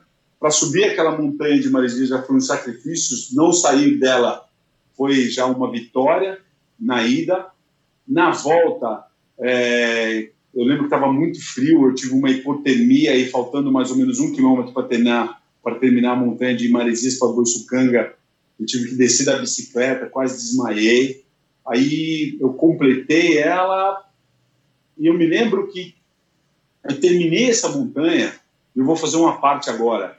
Quem ganhou essa prova foi o Alexandre Ribeiro, que estourou a corrente dele, Exatamente. subindo a montanha e acho que você foi segundo, brigando com o Marcelo Butenas pelo segundo e terceiro lugar, vocês dois duelaram na época ali. Enfim, e eu me lembro que, meu, quando eu terminei esse, esse pedal, você vai se lembrar bem, eu acho, de um cara chamado Celso Savioli. Claro. O Celso, ele já me conhecia, porque eu, eu era um iniciante, mas ele já era um cara um pouco mais experiente, e ele olhou para mim, ele falou, nossa, cara, você precisa comer alguma coisa porque você está muito mal. Aí ele me trouxe uma bandeja cheia de frutas. Eu, nossa, eu comi tanta fruta que para mim a noite virou dia. E aí eu consegui ir para minha meia maratona e acho que acabei correndo a meia maratona para, sei lá, perto de uma hora e trinta. E, e apesar de tudo isso, apesar dos contratempos, acho que eu fui terceiro ou quarto na minha categoria. Mas enfim, foi uma prova muito dura, foi uma prova muito que deu muita experiência para gente. Uhum. E a partir daí eu tive mais certeza ainda que eu queria correr o Ironman. Entendeu? Então, ainda tão jovem, eu falo assim, poxa, se eu pude fazer isso, e se eu pude passar por isso e superar todos esses desafios, eu tenho certeza que pô, com um mar um pouco mais calmo, com uma prova um pouco mais plana e com uma, é, uma corrida, tudo bem que lá não foi uma corrida tão difícil, mas que eu tinha certeza que é, era nesse caminho que eu tinha que trilhar. E aí, a partir daí, a, a maratona deu uma apagada, né? A, a, corrida propriamente dita deu uma apagada na tua, no, no, no, teu foco. E aí, o teu objetivo era o, o meio Ironman de Porto Seguro, repito aqui, na época a gente chamava de meio, né? Porque é metade, não era o 70.3 que se tornou hoje. Porque em Porto Seguro era onde a gente conseguia, a única possibilidade no Brasil de conseguir a vaga para participar do Ironman do Havaí em Kona. A partir daí você participou do meio de Porto Seguro em 94, depois participou em 95 e foi o ano que você finalmente conseguiu a vaga para Kona, que então aí já, já imagino que, que tinha virado um, um, sonho, né? Já tinha, já tinha comprado até uma camisa de botão é, com os coqueiros, né? ai, ai. Essa história de Kona é muito legal, porque, é, é, como você bem falou, é, a gente não tinha qualify aqui, né? Então você tinha que correr um. Você a prova de Porto Seguro, só que lá o Dia Madruga não dava vaga para a categoria 25-29. E aí você tinha que correr prova fora. Eu me lembro que eu fui correr um, um meio Ironman é, na Flórida. Uh, e aí eu tive um problema com a minha bicicleta, quebrou meu banco, eu não consegui a vaga. Eu fui até com o Marcelo Butenas e com o meu amigo Alberto Mizan, nós fomos correr essa prova lá. E não deu certo. É, e aí, o que me restava? Me restava mandar uma carta para a organização e colocar todo o meu histórico, ah.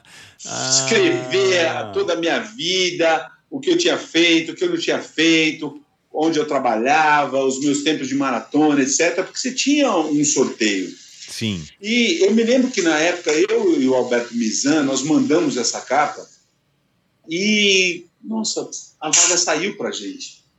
Deu tudo tão certo que quando nós recebemos uma carta de confirmação da prova, mas foi uma festa tão grande, mas ao mesmo tempo acho que nós tínhamos uma certa segurança, não certeza, segurança que essa vaga ia sair. E eu me lembro que, assim, três semanas antes, uh, aliás, não, em julho, eu estava correndo a maratona de Blumenau, como treino para o Ironman do Havaí, que ia ser em outubro. Uhum. É, eu fazia treinos tão longos de corrida com o Marcelo Butenas, é, pela Serra da Cantareira, que é onde eu morava na época, que eu falava, Marcelo Butti, vai sair essa vaga. Ele falava, vai sair, vai sair. E quando saiu no sorteio, então eu tive a mera sorte de um prego para o Havaí. Um prego, cara, era um prego. Eu falava, o que, que eu vou fazer no Havaí? Eu não tinha corrido nenhum Ironman na minha vida. Mas eu queria tanto ir que o meu sonho veio. Eu uhum. veio por uma vaga. Não é, uhum. Cara, não, foi, não vou negar. Não foi qualify, não foi nada. Porque se eu tivesse que correr um qualify mesmo para ganhar a vaga, eu tinha que fazer um Ironman para um meio Ironman, no mínimo para 30, 230, 130, né? Uhum. Eu sempre coloquei esse número na minha cabeça, 30 nadando, 230 pedalando, 130 correndo, 430 mais transição, eu, eu me virava. Uhum. É, era esse o número que eu tinha. Mas, enfim, não saiu. E aí veio, veio no sorteio. Então foi espetacular. Cara, que legal. E... Eu conheço né, algumas outras pessoas que conseguiram. E eu vou te falar, cara, eu arrisco dizer, Giovanni, não sei se você é, compartilha dessa opinião comigo, não era sorteio, cara. Poderia ter, assim, não era um sorteio que tua carta tava lá, o cara puxava uma e era sua. É, eu acho que poderia até ser um sorteio entre, por exemplo, brasileiros, né? mas eu acho que eles liam um pouco a, a, história, né? Você tinha que escrever uma cartinha e tal, não era uma coisa de só mandar um nome, né? E não tinha que pagar nenhum centavo, né? Por, essa, por você estar tá participando, né? Você não tinha que pré-pagar nada para depois confirmar. Mas eu arrisco dizer que já, era uma estratégia na época da, da, da Shannon, né? Que se eu não me engano o nome dela, ou Sharon, Shannon, agora eu tô confuso. Shannon. Shannon de estar tá massificando o esporte, massificando, né? Assim, mas de estar tá eh, plantando sementinhas do esporte também no Brasil, já que ela tinha esse meio Ironman do, do Dija Madruga, que era uma seletiva pro, pro, pro, pro Iron, né? Então, eles estavam querendo, na minha opinião, é só uma, uma leitura, não tenho nenhuma informação para basear esse meu, esse meu achado aqui, essa minha essa minha opinião. Mas eu acho que já era, talvez isso acontecesse com vários outros países, de estar assim, olha, vamos pôr então aqui 20 brasileiros, e aí a gente só tem 10 vagas para o Brasil, sei lá quantas eram, vamos dar mais 10. Vamos pôr tantos argentinos, tantos X, para estar tá dando uma, uma universalizada na prova de Kona para ficar uma coisa mais internacional e vender isso também, né? Tanto para a TV quanto para os patrocinadores. Com certeza. É, isso a gente eu não fazia ideia disso, entendeu? Eu sei que de repente as coisas aconteceram e aí veio essa vaga para mim. Nossa, aí para mim era um sonho. Imagina, poxa, eu ir para Havaí fazer essa prova e tudo esses flashes vinham na minha cabeça. Eu já tinha me preparado psicologicamente para tudo que ia passar, que eu ia viver. E em relação a tudo isso, ao esporte, sempre corri em paralelo a minha vida profissional. É que eu imagino que era uma, uma loucura, né, cara? Trabalhando no mercado financeiro, né? Enfim. É, é, então, como eu trabalhava no mercado financeiro, olha só, eu começava a operar às nove, o pregão começava às nove e quinze da manhã, tocava a campainha. Estão abertas as, negociações para o mercado futuro de índice Bovespa. Esse era o mercado que eu operava era uma loucura, Michel, tão grande, cara. As oscilações e, e, o trabalho e a adrenalina e tudo que a gente vivia durante esse pregão que durava mais ou menos das 9h15 a 1h15, era uma coisa tão extenuante, mas tão extenuante, de estresse, de oscilação, de cliente pedindo para comprar, pedindo para vender. E eu sei que eu terminava esse pregão com a minha camisa, dependendo dos dias, e se tinham notícias muito é, é, fortes no mercado, que impactavam o mercado, nossa, a gente trabalhava muito. E aí, dava 1h15, às vezes eu chegava a levar uma camisa extra, eu tinha que tirar minha camisa que estava molhada e colocar uma camisa seca. E aí eu, eu tinha uma XLX, na época, uma Honda, e eu pegava minha moto, eu saía da Rua Boa Vista e eu acelerava até o Clube Paulistano, porque eu tive a oportunidade de ser inserido no Clube Paulistano pelo, pela Malu, que é a mãe do Luiz Vieira, cara, que eles me colocaram lá dentro é, como militante. E na época foi quando eu conheci o Marcelo Butenas, e eu passei a nadar lá. Nossa, eu caía lá numa piscina de 50 metros, eu parecia um pato nadando naquela piscina funda. Eu falava, nossa, eu vou morrer afogado aqui. O Marcelo olhava para mim, acho que ele punha a mão na cabeça e falava, cara, o que esse cara tá fazendo aqui, meu? Só que acho que ele olhava para mim, acho que ele via, eu era um cara tão esforçado que ele falou, tudo bem, vamos lá. Eu ia lá para a Raia 8, para não querer atrapalhar ninguém. Na época tinham pessoas, não excelentes nadadores, você vai lembrar do Fernando Dabidabi, um menino que nadava tão claro. bem, corria tão bem, dava um trabalho para o Mansur. Mas enfim, é, eu me virava. Aí eu nadava, fazia meu treino lá de 2.500 na hora do almoço, comia um negócio rápido, subia na minha moto, voltava para o pregão. É, o pregão reabria acho que é, 1h15 às 2h30, acho que o pregão retornava. E a gente tinha uma pausa. E aí o pregão tocava o barco e a gente continuava operando, fechava às 4h30, 15 para 5, eu acho. E aí depois eu tinha que subir para a corretora para bater todas as compras e vendas, para saber se os clientes estavam em ordem com tudo. Depois eu punha as minhas coisas e ia para a faculdade. Na época eu cursava a faculdade de administração na Faculdade de Santana, ia para a faculdade. Depois da faculdade, às 10 da noite, eu chegava em casa, eu tinha o pé no tênis e eu saía para correr. Uau! Eu ia fazer o meu treino de corrida do Herói Fung, eu tinha que cumprir a minha planilha. Então, essa rotina, ela sempre caminhou junto comigo. Então, é, trabalho, pausa na hora do almoço, treino à noite. Quando não vinha, quando nos dias intercalados que todo mundo que, que conhece, que vive, que sabe, pedal de manhã, de madrugada, saía às quatro e meia da manhã lá da Zona Norte, ia para a USP, chegava lá, pedalava, meu, ia para casa do meu amigo Luiz, tomava um banho ia correndo para o pregão trabalhar. E aí tocava o barco, natação no almoço e final do dia corrida. Dias que tinham três, dias que tinham dois, e as coisas iam caminhando dessa maneira. Então, acho que tudo foi tão conectado, tudo foi tão assim bem montado que todas as coisas se encaixavam bem na minha cabeça, tanto o esporte quanto a vida profissional. É, eu sabia o que eu tinha que fazer no trabalho, eu sabia o que eu tinha que fazer nos estudos, eu sabia o que eu tinha que fazer no esporte. Confesso que eu não era um excelente estudante, mas eu, eu tirava as notas mínimas que eu precisava tirar para poder caminhar em frente. Então, tudo isso fez parte da minha rotina.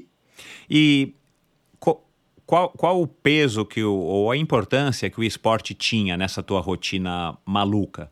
Porque, cara, né, você deu um exemplo aqui de um dia que eu imagino que tenham sido vários dias assim. E, e não, claro, não é fácil, né? E você deve ter realmente, com certeza, passou pelos momentos né, de altas e de baixa. Estou mais empolgado, estou menos empolgado. Estou tô focando um pouco mais agora no trampo porque eu preciso, né, de fato, né, pagar as contas e tudo mais o, o, esporte nunca deixou de ter esse, talvez um protagonismo já nessa época na sua vida, Giovanni? Olha só, Michel, o, o esporte nunca nunca pôde de deixar ter protagonismo na minha vida, senão eu ia, eu ia me tornar uma pessoa muito. Eu ia ser um cara muito triste, eu, ia ser, eu não ia ser o que eu acho que eu sou hoje. O esporte sempre foi a minha maior faculdade. O esporte, para mim, sempre foi o maior pêndulo de tudo que eu tenho e do, de tudo aquilo que eu acho que eu conquistei na minha vida. Uhum. Eu devo, de novo, o que eu vou falar pode parecer clichê aqui para muita gente ou de muitas pessoas que tenham passado por aqui. O esporte é a minha maior faculdade. Se eu falar da minha faculdade de administração na Faculdade de Santana, São Paulo, é, foi legal, foi uma boa vivência, acho que eu podia aprender boas coisas que eu uso hoje no meu negócio. Mas é, o meu maior, a minha maior faculdade foi o esporte. Eu agradeço a Deus, agradeço ao herói por ter, por eu ter caminhado, por ter trilhado, por ter escolhido esse caminho. De novo, foram as melhores pessoas que eu conheci na minha vida. São, eu, eu agradeço de coração. Eu conheci a minha mulher no esporte, eu conheci os meus melhores amigos no esporte. É, sem o esporte, eu não sei, cara, eu acho que eu não sei o que eu seria. Eu acho que eu, eu devo tudo, tudo, tudo, tudo ao esporte. Então, todos a minha inserção, é, até numa mudança de grau na sociedade, é devido ao esporte. É, então, eu, eu, eu, não, eu não consigo me ver fora dessa, dessa bolha. Infelizmente, é uma bolha, né? Porque menos de 2% da população brasileira pratica esporte de uma forma constante. Então, eu acho que eu estou dentro dessa bolha, porque eu sou um cara inquieto, eu gosto sempre de, de me movimentar, eu não me vejo uma pessoa parada. Para mim, um dia não é um dia se eu, não me, se eu não faço qualquer coisa. Eu preciso fazer alguma coisa. Eu acho que é um grande momento de, de conexão, é um momento de meditação, é um momento de movimento. Eu não consigo comer se eu não, se eu não faço esporte. É, eu preciso fazer alguma coisa. Então eu sou movido a isso. E nessa época do mercado financeiro, eu imagino que tenha sido também uma grande válvula de escape, né? Assim, de alívio das tensões do trabalho. Normalmente, para a maioria das pessoas, o esporte acaba sendo um, um, grande alívio, mas eu imagino que nas profissões onde o estresse é muito forte, muito evidente, uma coisa que praticamente que diária, né, ou diária no caso do mercado financeiro, o esporte acho que é uma, uma grande válvula de escape. E na tu, no teu caso, só uma curiosidade, você fez administração de empresas, né, trabalhou é, na, na, própria faculdade enquanto você cursava, você já tinha tido aí uma experiência é, como operador de mercado aos 19 anos, e aí, dos 24 aos 30, você ficou aí nessa loucura né, de, de trader, que foi quando justamente eu te conheci. Foi uma coisa que caiu na tua mão por acaso? Como é que você foi cair no mercado é, financeiro, cara, sendo um cara que, enfim, né, tinha feito faculdade de administração? Olha só que loucura. É, eu sempre me baseei nos cases de sucesso perto de mim. O, como fui criado na Zona Norte e tinha um, um, um grande amigo, sempre tem até hoje, o Carlos Eduardo Mastrangeli, é, ele foi um cara que foi para o mercado primeiro do que eu. E quando ele foi, porque nós juntos começamos a vida profissional numa eletrônica. Eu fui ser auxiliar, eletrônico, auxiliar técnico de eletrônica, onde eu não sabia parafusar, tirar um parafuso. Cara, e aí eu fui aprendendo, aprendendo, aprendendo e nós, é, a gente caiu nesse mundo de, de, da eletrônica de bairro. Quando ele caminhou para o mercado financeiro, eu trabalhava, é, eu já tinha saído dessa eletrônica e fui ser, é, eu fui trabalhar com o mercado exterior, de importação e exportação. Na, a gente trabalhava numa, na verdade, um despachante aduaneiro. Uhum. Só que eu não me vi nesse mercado. Eu saí desse mercado e fui. E, e, um dia, no meu horário de almoço, passeando pela rua Boa Vista, eu vi uma corretora chamada Sistema. E meu amigo, que já estava no mercado financeiro, que eu olhava para ele e vi que ele estava se dando bem. É um cara que tinha um Fusca na época, e de repente ele estava com uma Vecão V8, bonitão. Aí eu falei, pô, esse cara só usando London Fog, aquelas sidewalk. Eu falei, nossa, esse cara tá super bem. Eu acho que eu vou nessa. Aí eu fiz uma ficha, lá, lá, lá, me, meu, fiz um teste da datilografia catamírio lá e me, contra, me contrataram, me chamaram. eu virei. Cara, datilografia, London Fog. Olha só que loucura. Aí eu virei auxiliar, meu, eu virei, olha que loucura. Nessa época, é, eu, eu, eu estudava à noite, trabalhava durante o dia, só que os caras dessa corretora viraram para mim ah, nós estamos precisando de uma pessoa que digite todo o movimento da Bolsa de Mercadorias à noite. Então eu tinha que largar os meus estudos é, à noite e estudar de manhã. Eu acabei perdendo uh, um ano antes da. Isso foi antes, uh, junto a, antes de entrar na faculdade, tá? Uhum. Com 17 anos. E aí eu tive que trocar os meus estudos, eu acabei perdendo um ano dos estudos, porque eu tive que trancar e perder um ano dos estudos para poder aceitar esse trabalho. Uhum. E aí eu me tornei um ditador de todo o movimento da Bolsa de Mercadorias e Futuros, então onde todos os caras que operavam soja, algodão, ouro spot, etc., tudo passava por mim. Eu sabia de todas as posições, de todos os grandes caras que operavam nessa época. Só que eu não, eu não, não tinha a mínima ideia de fazer uso dessas informações e não fazia. Enfim, é, com o passar do tempo, eu, como eu ficava até mais tarde na corretora, eu estudava de manhã e entrava na corretora às duas da tarde para digitar todo o movimento é, é, de mercado e o movimento contábil, eu saía da corretora às 11 horas da noite. E eu me tornei muito próximo do gerente de uma mesa de commodities dessa, corretora que eu trabalhava, que era um cara que chamava Jerônimo Viscardi. Eu cheguei para ele e falei: oh, Jerônimo, o, é o seguinte, você está me vendo aqui, né? Tô, tô te vendo aí. O meu gol não é esse aqui, cara. Eu quero que você me dê uma oportunidade para eu trabalhar no pregão, porque o meu gol é o pregão. Aí ele olhou para mim e falou assim: Mas tá bom, então deixa uma hora que a gente tiver um, uma oportunidade, eu vou te levar para o pregão se eu achar que você faz assim, que você tem o perfil do pregão. Uhum. E passado um tempo, e, é, apareceu uma vaga de auxiliar de pregão e ele me convidou. Auxiliar de pregão, para quem não sabe, é aquele cara que usava o jalequinho vermelho e amarelo, não sei o que, e ia lá para o pregão é, preencher todas as boletas de compra e venda dos operadores. E aí eu fui para o pregão, cara. Num dia o cara me chamou, falou assim: estamos usando de um auxiliar de pregão, então é você, vai lá. Então, para mim, foi o meu gol. Aí que eu comecei a minha trajetória no pregão. Aí que eu comecei a minha vida no pregão, que era um mercado que me fascinava. Eu adorava os números, eu adorava aquela oscilação, eu adorava o, o imediatismo da compra e venda, é, muito antes de, nossa, XP, né? E todo mundo hoje e, vê esse, essa coisa, né? E a possibilidade de uma recompensa boa, né, cara? Porque o, o mercado tem muito isso. É, eu tenho a impressão, olhando de fora, que o mercado tem essa sedução.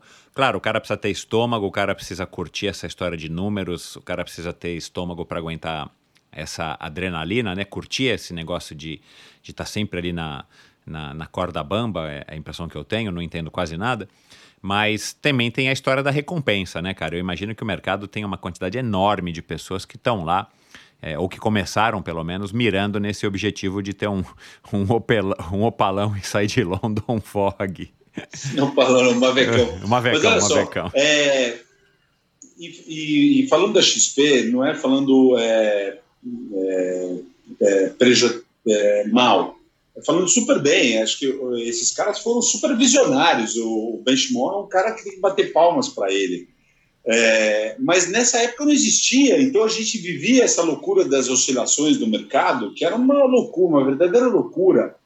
É, e eu achava isso super fascinante, estar tá nesse meio, viver esse meio, viver os números, viver a, ganhar, perder, etc. Isso fazia os traders, é, onde era um mercado controlado praticamente por, por grandes traders brasileiros é, da época, grandes bancos assim, Antônio Grise, Samir Jubran, Matias McLean, é, você não tinha muito cara de fora, você não tinha é, grandes bancos operando dentro do Brasil. Você tinha traders que dominavam o mercado, que é, deram um squeeze no, nas narras, é, e aí tem todas as histórias né, que apertaram ele, que deixaram ele super espremido e tudo, e aí existe o lado um lado A, o lado B, eu não vou defender do lado A e lado B, mas, enfim, era um mercado muito pequeno É, e aí, em, mil, em 1990, 89, 90,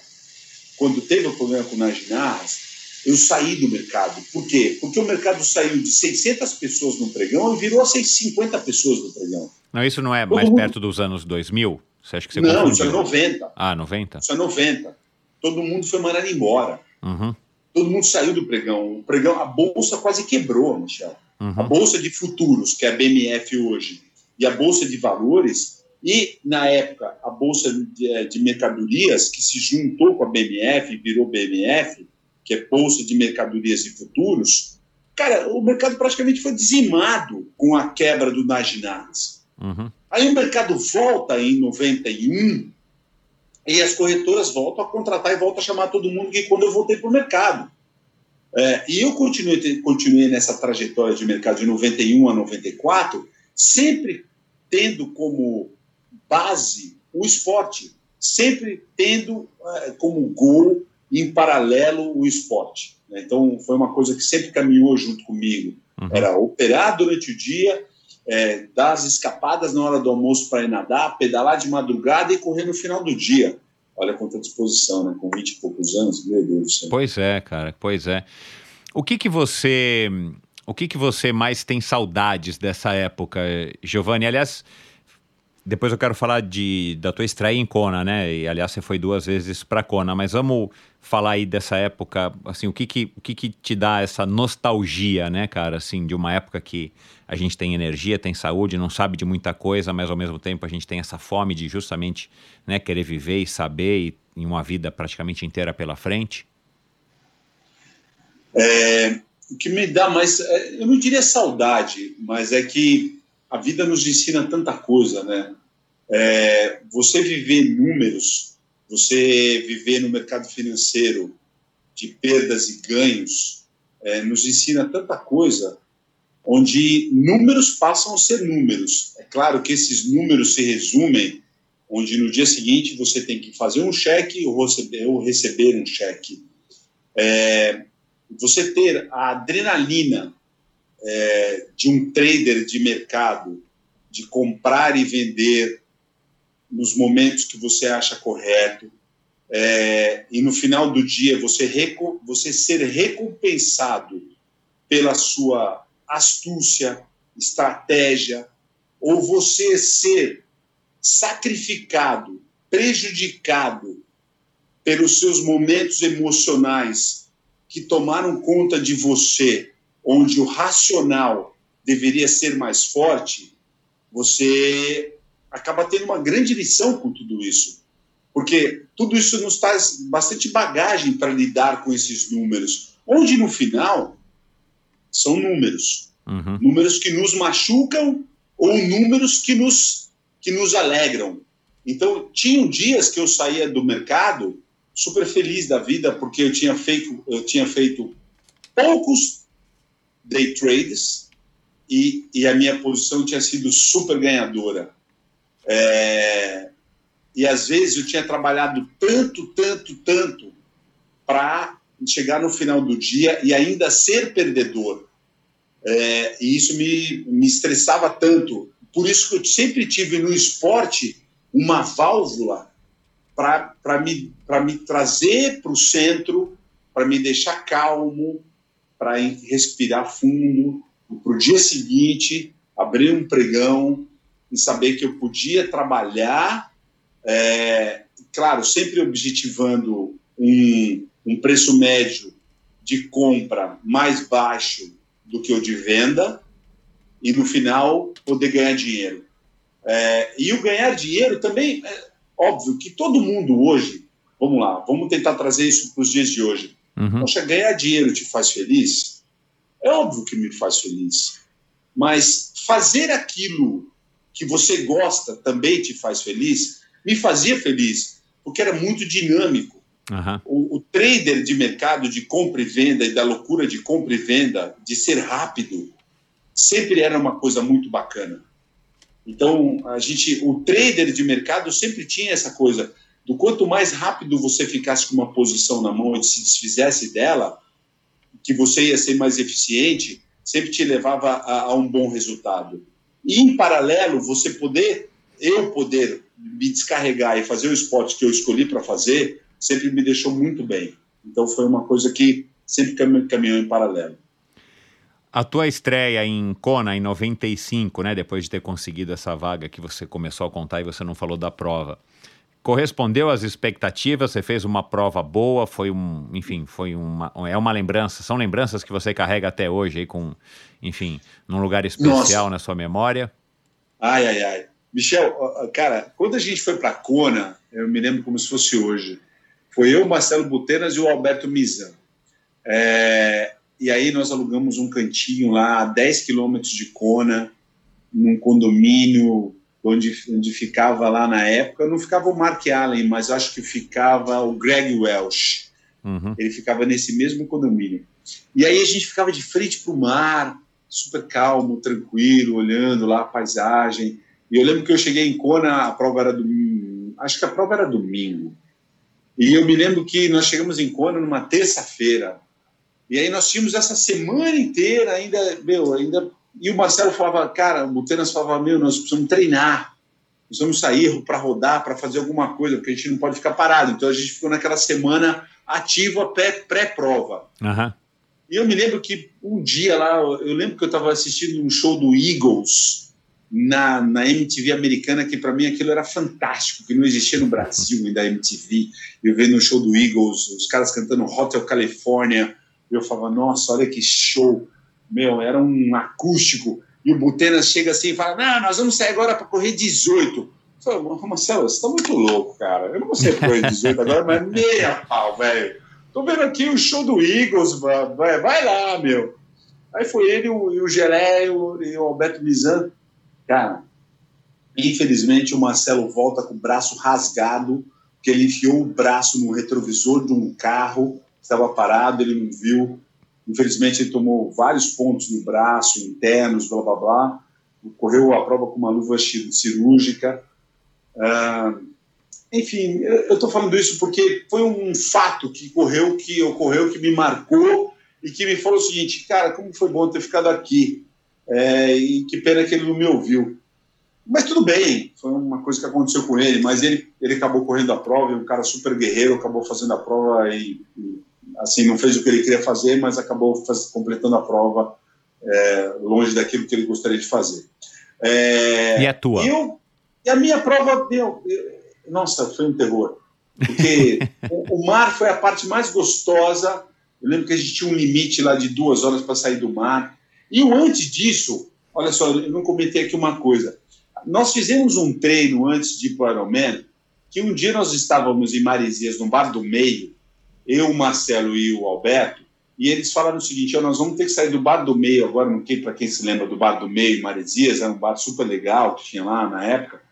E a gente teve que sair nadando do bar do meio e até toque-toque nadando, porque eu alugava uma casa em toque-toque. Só que eu saí para nadar com dois caras super experientes. Os caras rodavam para 1,20 a cada 100 e eu rodava para 1,35, 1,40 quando estava super bem. Meu, os caras. Eu sei que eu fiquei por último eles foram embora. É, eu sei que eu cheguei em Tok Tok com duas horas e dez, mais ou menos, eles fizeram uma hora e trinta e oito. Onde, quando eu cheguei em Tok Tok, estava todo mundo desesperado para saber se, se eu estava chegando mesmo ou não. Por que, que eu falo disso? Porque a, a, natação em Kona foi uma das partes mais legais da prova. Porque o limite, acho que era duas horas, eu saí acho que uma hora e doze, uma coisa assim. Quando eu saí para pedalar, eu foquei tanto no ciclismo que eu falei, meu, eu preciso pedalar direito. Porque uhum. na corrida eu me viro. Uhum. Eu já tinha 2,51 de maratona, achava que era bom corredor. Uhum. É, nossa, mas foi um ano tão duro, tão duro. A, a Cristina de Carvalho foi arremessada da bicicleta pelos ventos de mais eu 100 km por hora. Ravi, eu lembro, é, eu lembro. Mas foi uma coisa tão dura, cara, tão dura, que eu falava, meu, eu não sei o que eu estou fazendo aqui nesse negócio. Uhum. Eu, eu sei que eu terminei o ciclismo para, acho que acima de seis horas, quase sete horas eu terminei o ciclismo. É, foi uma briga para terminar o ciclismo. E quando eu saí para correr, eu já saí totalmente quebrado, fiz a maratona acho que em quatro horas e pouco. Eu fiz a prova em 12 horas e meia. Uhum. É, aquilo me pegou muito, porque eu falei, nossa senhora, é muito duro isso aqui, isso aqui me machucou muito. E eu dei um stop tão grande assim na minha cabeça, porque logo depois é, veio o meu casamento. Então eu mudei é, e eu falei assim, eu, eu, sempre, mesmo gostando tanto, mas me marcou e tanto, e eu acho que a gente tem que ter cuidado para o primeiro Ironman não ser uma coisa frustrante. Uhum. Se, porque se for frustrante, você vai, você vai ficar chateado. É. Então você tem que estar tá bem, né? A tua cabeça tem que estar tá boa. Uhum. E para mim, juro, foi muito frustrante fazer essas 12 horas e meia. E aí você, você deu uma desencanada do Iron Man e, e deixou em, enfim, stand-by ali, né? Você não, ou você falou assim, não, cara, nunca mais vou, aquela minha ilusão de que eu consigo fazer uma prova longa assim, é, enfim, te frustrou de fato, ou você disse, cara, calma, deixa guardado aqui, deixa eu metabolizar, ainda tinha casamento, que aliás é o teu primeiro casamento, né? Uh, enfim, como é que foi essa abordagem para você ter deixado o triatlon pelo teu currículo aqui, né? Você só foi voltar é, para fazer 2001 Floripa, né? E, e, aí você conseguiu em 2002 ir para Kona novamente. Você deixou de lado e esqueceu e de repente voltou à vontade? Como é que foi essa essa fase aí do, do Giovanni, que continuou participando de, né, das maratonas de Blumenau. Aliás, Blumenau você correu várias vezes, né? Maratona de São Paulo, depois Paris em 99 e depois você voltou aos meios em, no ano 2000, né? Exato. Então, eu sempre me procurei me manter muito ativo, né? Porque mesmo longe do Ironman, eu falei assim, ah, eu vou dar um tempo. Eu casei em 96 e aí eu continuei ah, praticando muito esporte, né? Continua, continuava pedalando, continuava correndo, fazendo as minhas maratonas. É... E aí, é... em 2000, me separei. Eh, não deu certo esse meu primeiro casamento, praticamente foi um namoro. Eh, eu, eu conheci a minha mulher em dois meses e me casei em quatro meses. E aí eu falei, cara, não posso ter filhos, preciso me cuidar, me preservar, porque é uma aventura casar tão rápido, mas eu não posso me aventurar em ter filhos. Eu falava muito isso para ela. Ela era uma médica, eh, eu era um trader de mercado, vivia as oscilações do mercado do dia a dia, o estresse, ela vivia o estresse da medicina. E, e não deu certo. Ela era uma excelente pessoa, uma excelente médica, Eliana Carose, e não deu certo. A gente resolveu separar em 2000 e eu acho que foi a melhor escolha, tanto para mim quanto para ela. E nessa fase, é, eu me lembro até hoje que estava naquela fase de viver muito, o, a, viver muito o esporte, mas viver muito a vida, viver muito a noite, aproveitar, sair, dançar. Eu sempre, eu, eu sempre gostei de, de música.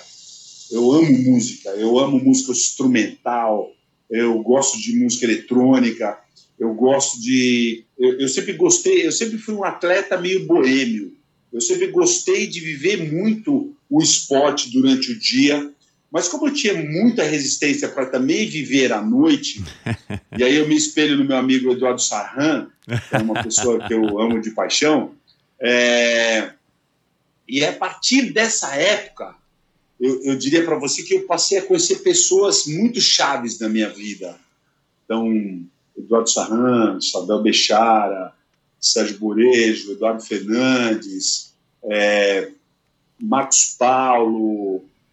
Nossa, mas foi uma guinada assim na minha vida que é, eu falei. E eu conheci o Carlos Galvão, Munja. Por quê? Porque o Carlos Galvão também era ligado ao mercado financeiro. Sim, é. Eu alugava um, um título de operador especial, que, que é o que me dava a credencial para operar, operar como trader de scalper no mercado futuro.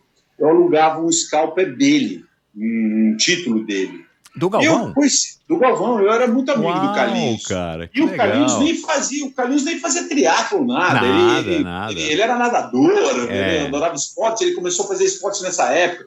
Eu já era amigo dele, e o Carlinhos ia lá no pregão, blá blá blá. Enfim, aí eu me lembro que eu fui num jantar na casa do meu amigo Zeca, o que você conhece, o Zeca, Zeca de. Paula, junto com a. Adriana Piasek, que era uma excelente atleta dos anos 90 também. E aí nós estávamos na casa do Zeca e, e nesse jantar o Carlinhos chegou para mim e falou assim, ó, vai ter um Ironman daqui a um mês em Floripa.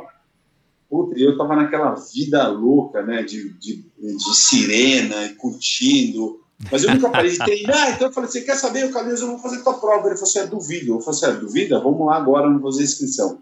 Entramos no computador, fiz a inscrição com um mês de antecedência e treinei esse, essas quatro semanas mais específico e fui fazer a prova dele.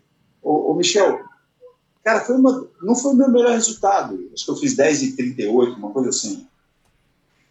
Cara, mas foi uma prova tão legal que foi uma prova é, que eu sabia que eu não estava treinado no ciclismo, mas que eu me defendia na corrida.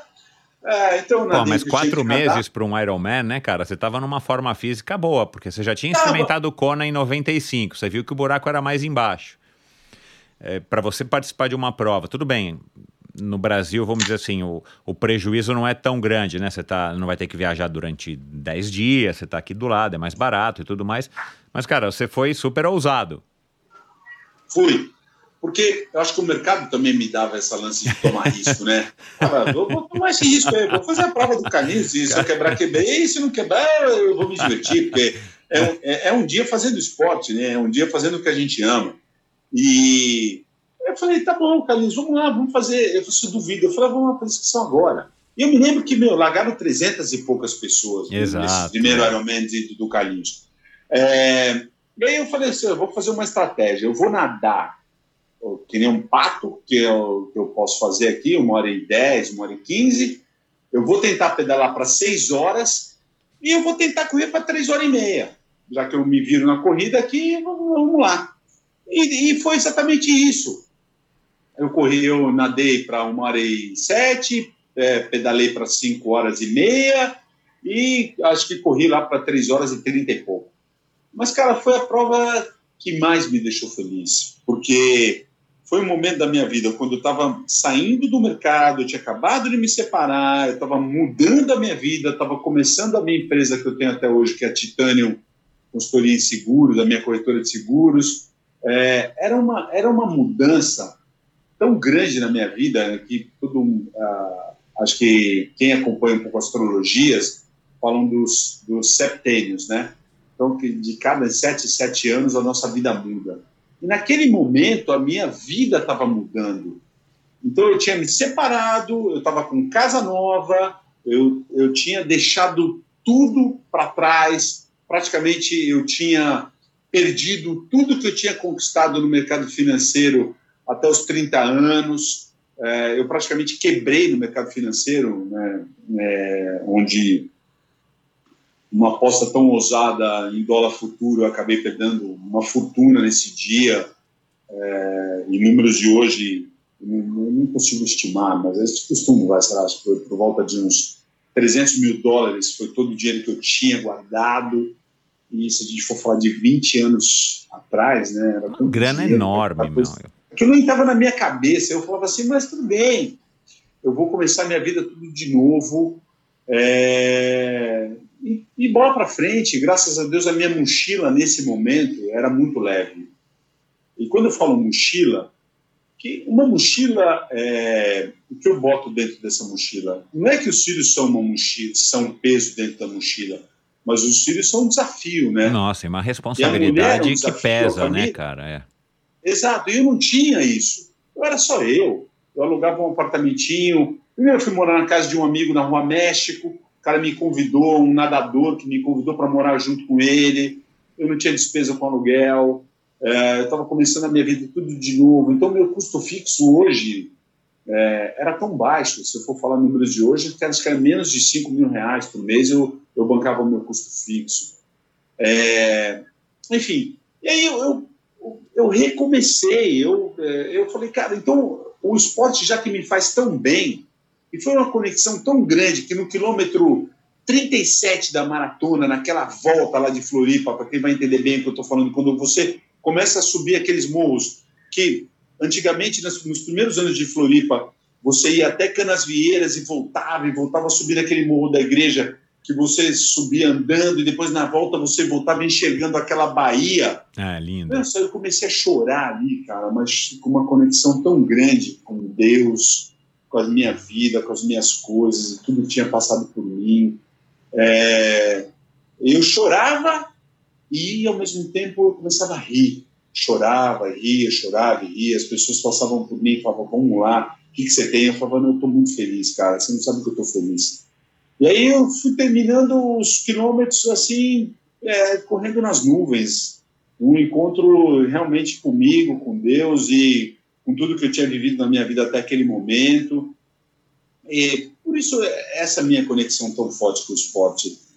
É, e como eu gostaria que todo mundo que estiver me ouvindo agora tivesse essa mesma conexão, sabe, de mergulhar dentro do esporte e encontrar uma conexão com aquilo que você mais acredita, com aquilo que você sonha, com aquilo que você quer para você e sabe, para mim é conexão. E aí estava surgindo então, né, nesse dizer, iria surgir nesse momento então a Titânio e você sai do mercado financeiro e vai para uma é, para um ramo completamente diferente de seguro.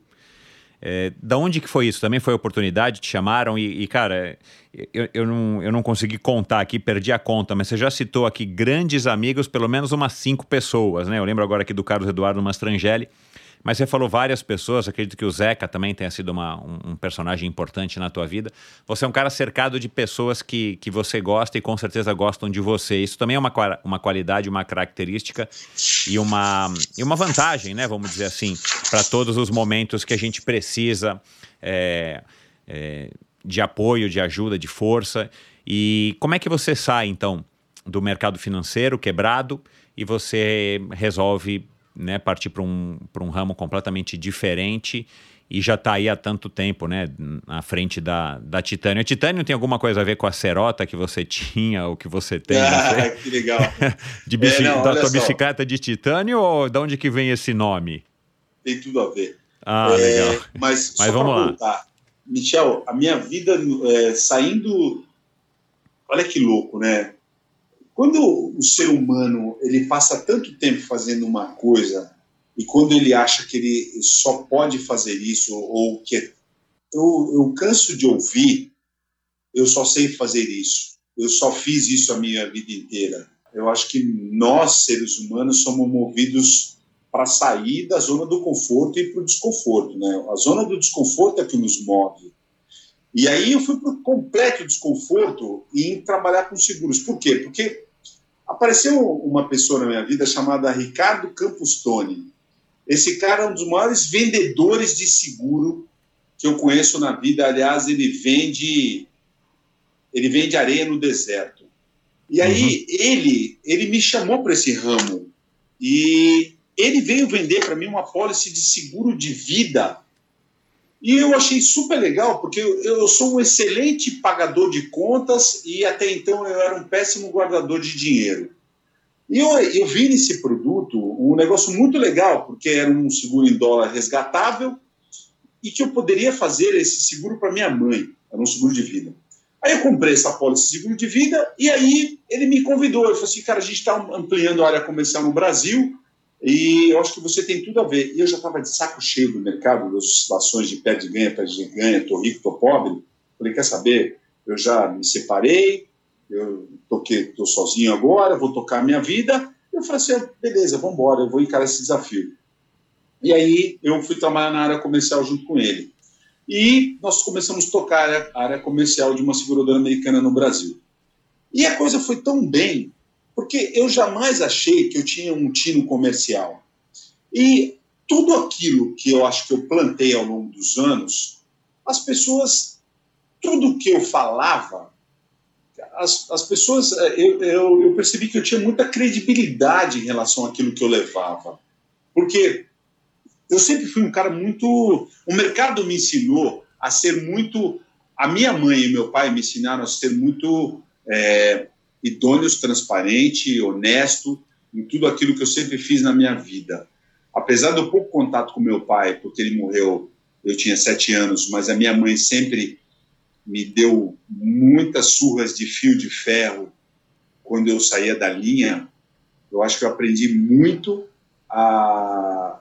Acho que isso também já veio do, do gen é, de ser uma pessoa sempre correta, transparente, honesta e sempre fio do bigode com tudo que eu falei. Uhum. Então, para mim, a palavra, eu não precisava assinar nenhum papel. Se eu falasse, era aquilo que eu ia fazer. Esse sempre foi o cerne de tudo que eu tive na minha vida, tudo que eu aprendi. E no mercado financeiro, como eu vim dessa linha de fechado é fechado, quando você falava no mercado, fechado é fechado. Você não pode voltar atrás. Aham. Então, se eu falei para você que é isso, é aquilo, ponto, acabou, eu vou cumprir. Então, eu sempre segui nessa linha. E aí, eu passei a, a- perceber que eu tinha uma credibilidade muito grande com as pessoas que, que trabalharam, que sempre estiveram comigo profissionalmente ao longo de todos os anos. E ao longo dos anos no esporte também eu fui criando essa credibilidade e tudo aquilo que eu levava para as pessoas, principalmente falando de planos futuros, eu tive uma, uma aceitação muito grande em relação àquilo que eu fazia, em relação àquilo que eu escolhi fazer a partir do momento que eu decidi de ser um trader de mercado, a partir do momento que eu decidi em falar agora eu vou levar um seguro de vida resgatável para as pessoas que acreditam em mim, para as pessoas que pensam no futuro, para as pessoas que pensam nos filhos e para as pessoas que olham para o Giovanni e falam eu vou ter nesse cara uma pessoa que vai cuidar dos meus filhos se um dia eu não estiver aqui ou quando eu não estiver aqui. Uhum. Mas se eu estiver aqui, eu vou falar também com esse cara que vai me devolver esse dinheiro que eu estou depositando para ele, que eu estou dando nas mãos dele, na verdade, da seguradora, mas é ele o meu porta-voz, Claro. e que daqui 15 ou 20 anos esse cara vai me devolver esse dinheiro. E hoje eu vivo isso, porque já se passaram esses 20 anos. E eu tenho exemplos de pessoas Ah, que é vivem verdade, isso claro, é. Claro. que vivem isso e que fizeram comigo uma coisa tão legal, porque naquele momento, em 2001, eu vendia um papel e um futuro e um sonho. E se tiver, acontecesse algum problema, eu seria o responsável por levar o dinheiro para as esposas que estariam desamparadas. Mas hoje, Ou graças maridos, a Deus, os, é. Os maridos, é exato. Graças a Deus, hoje eu levo o dinheiro para essas pessoas que diversificaram esse dinheiro e que hoje, nossa, eu vou até citar um nome do, Mar, do Marcos Paulo, o Marcão. Nossa, ele é um cara tão querido e uma pessoa que sempre esteve do meu lado ao longo de todos esses anos, não só no esporte, mas no meu trabalho. Ele fala, Giovanni, cara, para onde você quer ir? Você quer fazer uma maratona, você quer fazer um Ironman, você quer fazer isso, quer fazer aquilo. É, profissionalmente, o que você faz me agrada muito.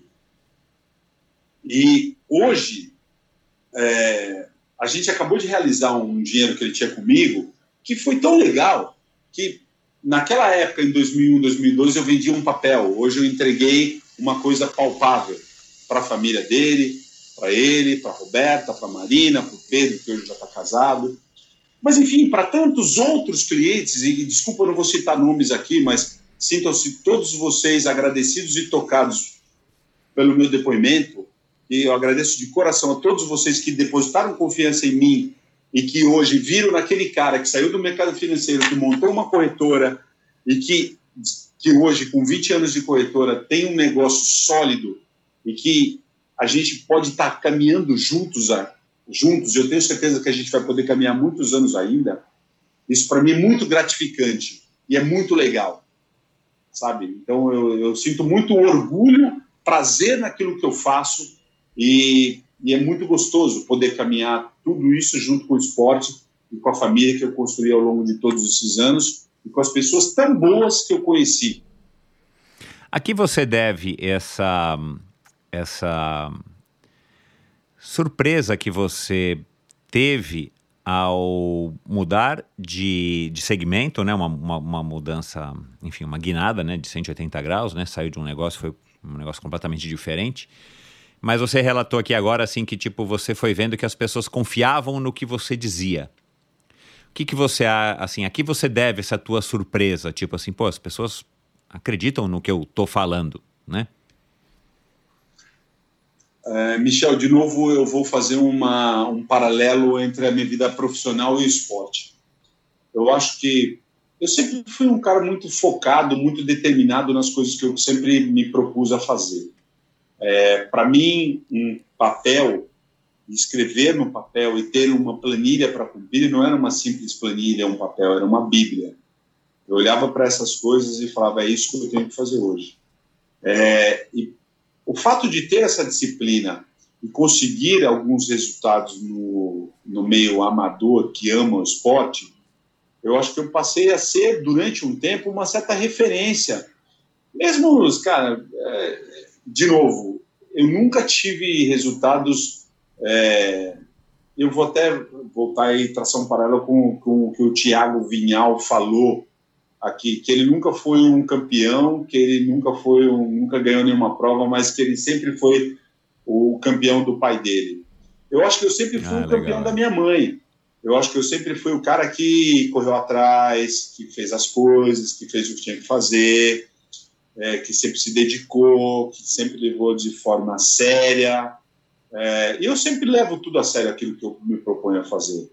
Então, eu acho que todo é, a, a disciplina é a base de tudo na minha vida. Se eu não for um cara disciplinado, se eu não for um cara focado nas coisas que realmente eu me proponho a fazer, eu não vou, eu não vou conquistar aquilo que eu e aquilo que eu quero e aonde eu acho que eu posso chegar. Então, eu sempre tive como base isso. E eu acho que essa o fato de ser assim e de sempre ser um, de sempre estar perto das pessoas que eu sempre tive boa energia, boa química e sempre ser um bom ouvinte, porque eu gosto muito de ouvir as pessoas. Eu sempre, eu nunca me preocupo em falar muito. Eu sempre me proponho a ouvir, a escutar. E quando eu, eu se eu estou correndo, se eu estou pedalando, eu sempre me proponho a ouvir e ajudar aquele que está do meu lado, porque eu acho que eu sempre posso ter alguma palavra, ou, ou no mínimo ser um bom ouvinte, e se eu não posso ajudar, eu não vou falar nada, mas eu posso ouvir. Mas se eu posso ouvir e falar e opinar, eu sempre posso ter uma palavra que conforte quem me escolhe é, para ser um ouvinte das, dos problemas ou das angústias de cada um. Aliás, muitas vezes, né, ainda mais eu tenho a impressão que hoje, por conta da maluquice do mundo que a gente vive, de uma maneira geral, é, às vezes um ouvido, cara, já é muita coisa, né? Você não precisa nem dizer nada, né? Mas você está ali para amparar, ouvir e, e, e, amparar de fato essa, essa, pessoa, seu amigo, ou enfim, o seu parceiro de vida, sua parceira de vida, acho que já é um grande, um grande mérito. Ô Gil, você falou agora da família, né? Você vem falando aí da importância da família e, e para estar tá há 30 anos praticando esporte, amadoristicamente, mas de uma maneira séria, é, com certeza você tem sempre um acordo aí bem interessante com a sua família. Você já passou aí pela maternidade de duas meninas, né? A Maria e a Luísa, e nos primeiros anos sempre é um pouco mais complicado e tal. Então conta um pouco aqui para a gente como é que é essa teu, como é que é esse teu combinado com a Juliana de estar tá, é, conseguindo é, se dedicar aos seus projetos, né? Como eu falei aqui, pelo menos um projeto um pouquinho maior aí por ano durante esses últimos 30 anos e conciliar o teu papel também como pai, também como empresário e, enfim, todos os, os aspectos, todos os pratinhos de quem consegue, de quem quer, quem precisa manter manter-se ativo para poder também se manter são equilibrado. Como é que é essa negociação aí dentro de casa? Conta um pouco aqui para gente. Bom, Michel, é, cara, olha só, aqui em casa eu tenho que dar graças a Deus de ter uma pessoa como a Juliana, porque muito legal, porque ela já veio do esporte. Então a gente se conheceu na piscina, ela era nadadora e, e desde o início, assim, eu tinha na minha cabeça que se eu fosse entrar de novo num relacionamento, num casamento, eu teria que encontrar uma pessoa que tivesse a mesma cabeça que a minha, que gostasse de esporte, etc., e que gostasse de entrar nessa, nessa viagem, né?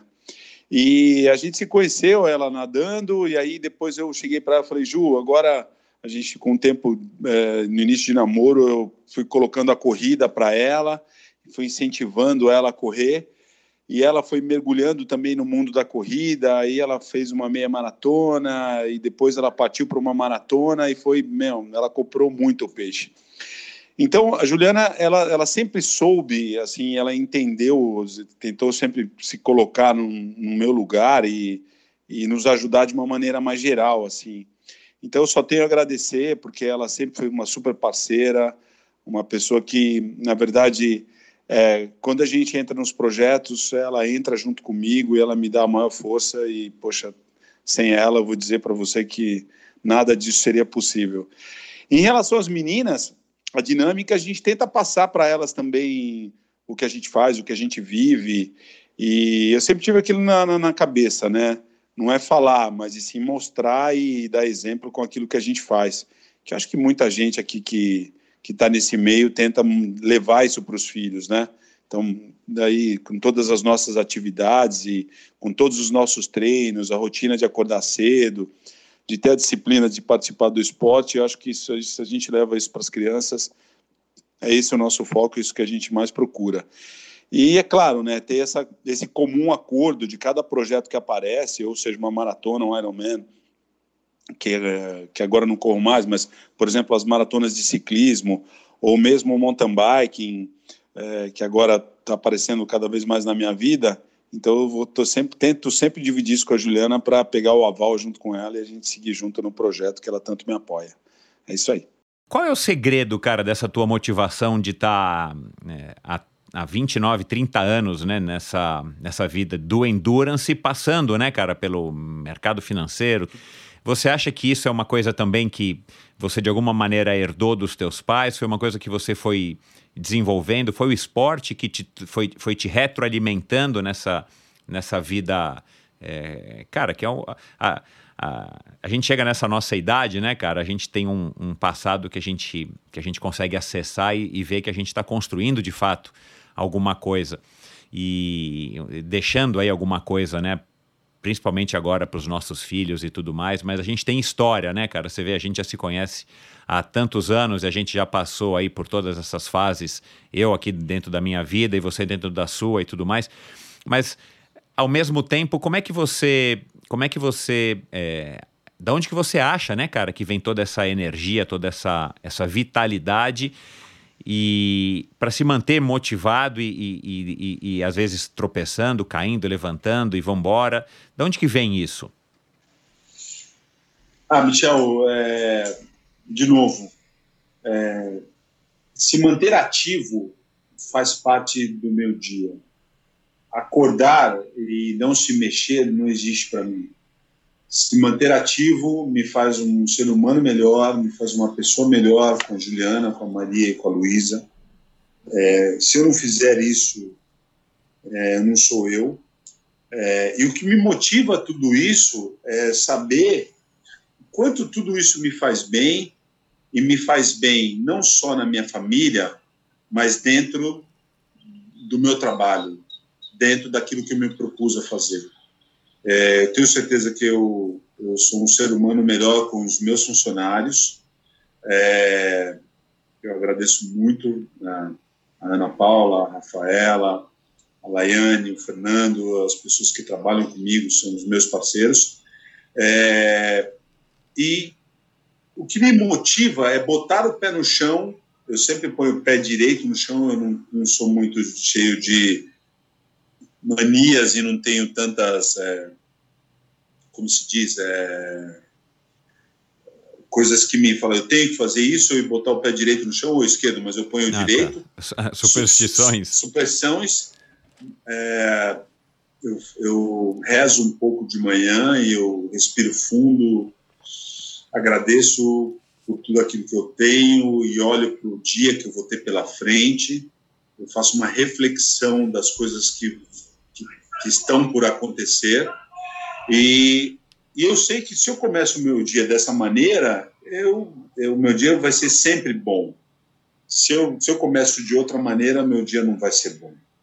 É, e tudo isso me motiva, porque já que eu sou movido à, à endorfina, já que eu sou movido a me mexer, então é, é, isso que me leva, é isso que me, é isso que me conecta, é isso que me faz ser uma pessoa melhor a cada dia, sempre pensando no outro, sempre pensando no melhor resultado que eu possa entregar dentro daquele dia.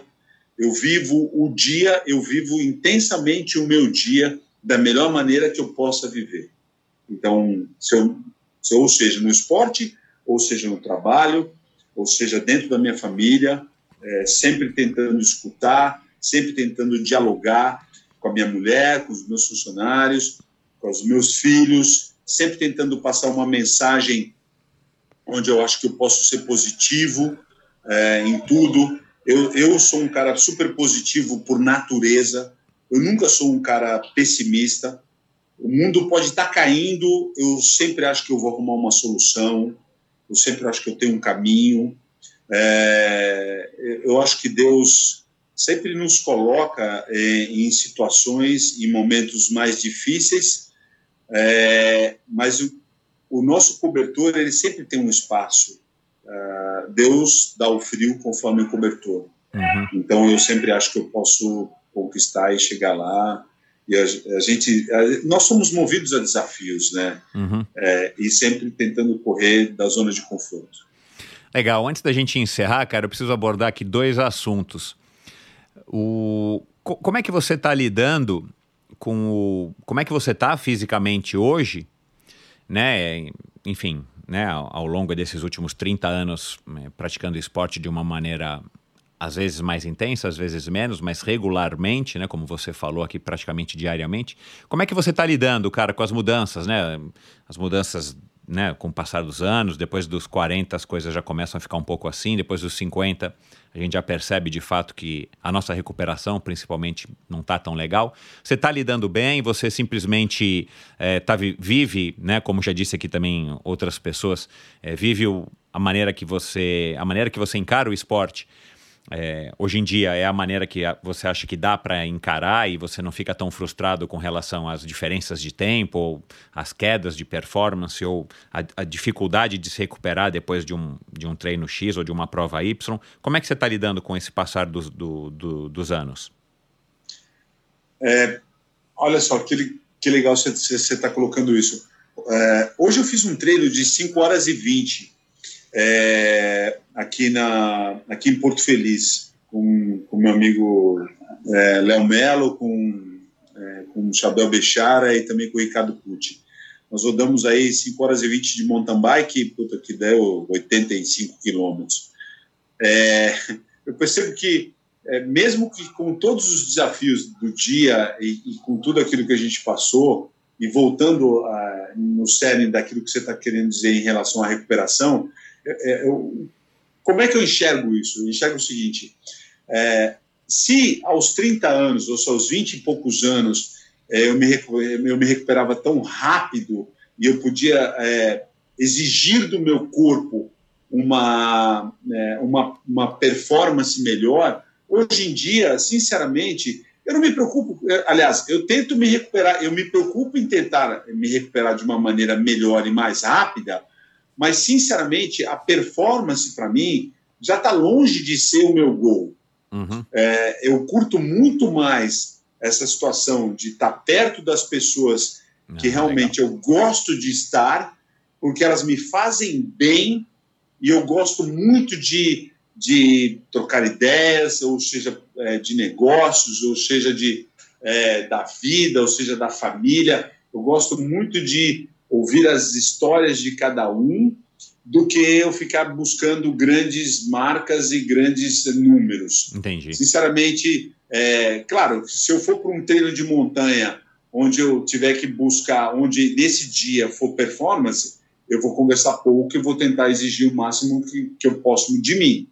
É, mas eu também sei das minhas limitações. Eu sei já que eu não tenho mais 20 e poucos anos, que eu tenho 52 anos. É. E toca a vida. Isso, para mim, meu, é o que me importa e o que eu mais agradeço é estar ativo. Se eu estou ativo, se eu estou fazendo aquilo que eu amo e que é aquilo que eu gosto, é aquilo que me faz bem, é aquilo que me deixa feliz. Uhum. É aquilo que, que, que, me centra, é aquilo que me conecta. Uhum. Entendeu? Então, é, para mim, isso é, é o meu gol. Eu acordo pensando nisso, eu acordo pensando no melhor que eu posso fazer dentro do esporte e encontrar as pessoas que eu, que eu mais gosto de estar perto, as uhum. pessoas que eu tenho mais afinidade, que eu acho que o esporte nos leva a isso. O esporte nos leva a, a praticar aquilo que a gente ama e a encontrar as pessoas que a gente ama, né? Então, existem pessoas que você tem mais afinidade, mais conexão, e é isso que, que o esporte me proporciona, e é isso que eu busco.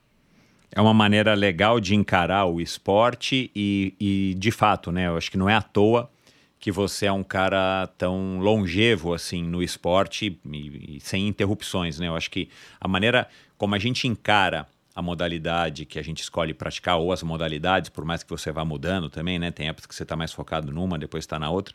Eu acho que é, é o grande segredo para você é, viver de bem com o esporte e aproveitar somente as coisas boas que o esporte nos proporciona, né? Porque também eu, já, eu digo isso aqui porque né, eu estou também inserido no contexto aí das pessoas que a gente treina junto, a gente ouve falar. Tem muita gente que acaba se frustrando justamente por uma, uma questão de falta de alinhamento de expectativa, né? Então, eu acho que você, sendo um cara old school, um cara raiz, eu acho que você tem carrega muito bem isso.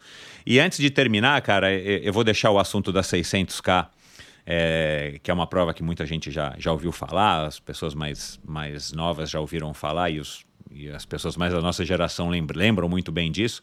Mas eu queria, cara, falar de uma coisa que nunca foi dito aqui no, no, no Endorfina, porque acho que eu nunca conversei com ninguém que participou.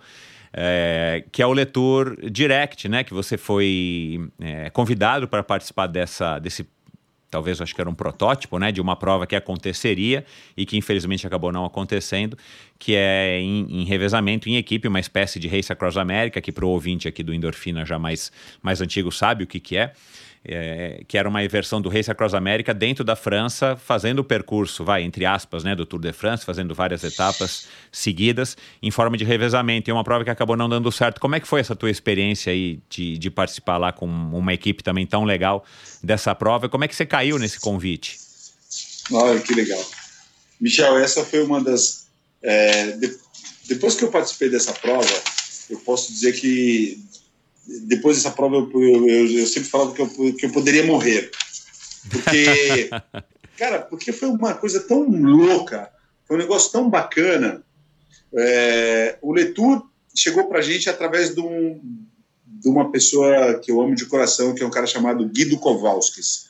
O Guido, que acho que você, você conhece claro, bem conheço, também, é. ele, ele, ele, ele conheceu o, o organizador da prova porque o Brasil foi convidado por uma equipe de Santos que era liderada na época, acho que pelo Emerson Gomes, que é o sócio do Marcos Paulo, uhum. É, e por um, um, tinha um carioca, tinha mais um pessoal de Santos, etc. É, e na época tinha o Paterlini. O Paterlini era um corredor de longa sim. distância de ciclismo também. Sim, sim, o Júlio. É, e eles foram correr essa prova. E aí chegou para a gente o Guido sendo porta-voz com um holandês chamado Gus Moonen. Isso, o, Gus Moonen, é verdade, tô é, lembrando. Aí o Guido fez uma conexão é, bem forte com o Gus Moonen, porque o, o Guido se tornou um intérprete desse carioca que não, não falava bem inglês e fez todo o mise da apresentação do time, o time 1 Brasil. E o Guido vendeu peixe do cara dar mais uma vaga para o Brasil. E aí nós fomos convidados como time 2 Brasil e o Guido montou um time. Por quê? Porque nessa prova, que era uma prova non-stop, de 4.100 quilômetros, largando é, de Gilze, na Holanda, e depois passando pela Bélgica, pelos Alpes, pelos Pirineus, entrando na França e voltando para a Holanda, meu, é, era uma loucura, era um non-stop no, no, formato Race Across América, só que na Europa. É, com as regras, inclusive, do Race Across América, né, se eu não me engano. Total, total com as regras do, do Race Across América, porque esse Gus Money, ele falava o seguinte, meu, os Estados Unidos é legal, bacana, etc., mas não tem as paisagens que a Europa tem e não passa pelas montanhas místicas que a total, Europa tem, total, tanto dos total. Alpes e dos Pirineus na França. Então, nós íamos correr um, um Race Across America na Europa. Então, olha que coisa louca. E aí o Guido conseguiu, junto comigo, ele me chamou e falou assim, cara, quem é que a gente pode chamar? Aí vamos lá. Aí convidamos o Amilcar, que é o Amilcar é, o Desafio do Portuga, convidamos o Eduardo Sarran, convidamos o Cláudio Thompson, e convidamos o Rodrigo Padilha, que é o Faco. É. que era um jogador de rugby que estava totalmente fora de forma, mas que a gente acreditava muito nele, que era um cara muito forte, que tinha uma muito cabeça forte. muito boa. É, cabeça né? excelente. E aí, poxa, só que aí nós precisávamos de uma equipe de apoio, né, que foi uma loucura. Por quê? Nós precisávamos de um cozinheiro, que a gente chamou o meu irmão Pedrão, chamamos o, o Bechara, Chabel Bechara, para ser o, o cara que guiou o carro junto com o Renato Hirsch, irmão ah, da Camila Hirsch e do Ricardinho Hirsch. Do Três Lados são, da Corrida, é. Cara, que os caras são excelentes. O Renatinho e o Bechara ficaram no volante de um carro durante cinco dias e 21 horas sem dormir. O Pedrão, meu irmão, cozinhando macarrão com alho poró e não sei o que, não sei o que lá. O Djalminha da Ciclo Caravelli, cara, foi ah, o nosso mecânico, top, que é um amor de pessoa. O Ricardo Carelli, cara, que é um cara, meu, super de. É, trabalha no mercado, é um atleta, é um cara super gente fina, um coração gigante. O Mariano Alvarez, que é o cara organizador hoje das provas de corrida, de, de corrida a pé, uh, da Argentina. É o Mariano Alvarez que, que, que organiza a, a, a, a principal prova da Argentina, que é o concorrente do, do Cruce de Los Andes, que é o Mariano, que é cunhado do Guido, foi com a gente também, que levou um fisioterapeuta para nos ajudar. Uau, meu, Enfim, uma equipe enorme. Cara, uma equipe enorme que foi nos, que foi nos acompanhar. Eu lembro até hoje, cara, do Amilcar. O Amilcar, o Amilcar sempre foi muito gozador, né? O Amilcar falava assim, Giovanni, cara, não é possível, meu. Nós vamos chegar lá, sabe o negão? Nós vamos encontrar ele, velho. Porque não é possível. É, é, esse cara, esse, esse holandês está convidando a gente para um negócio que nós não estamos botando dinheiro, no, a mão no bolso, só da passagem. Onde nós chegamos lá e tinha, nós tínhamos tudo, tudo, tudo à nossa pago. disposição. É. Tudo pago. Um carro, eram três carros de apoio para nós seis. Era um carro madrinha, era uma Peugeot zero, eram dois motorhomes zero, totalmente abastecidos com tudo aquilo que você sabe bem, porque você é um cara que já correu a Race Across America, e você sabe que tudo que envolve na logística, esse carro era lotado de coisa, de comida. Todos os postos de gasolina, a gente tinha um cartão da Total, que a gente punha gasolina de graça.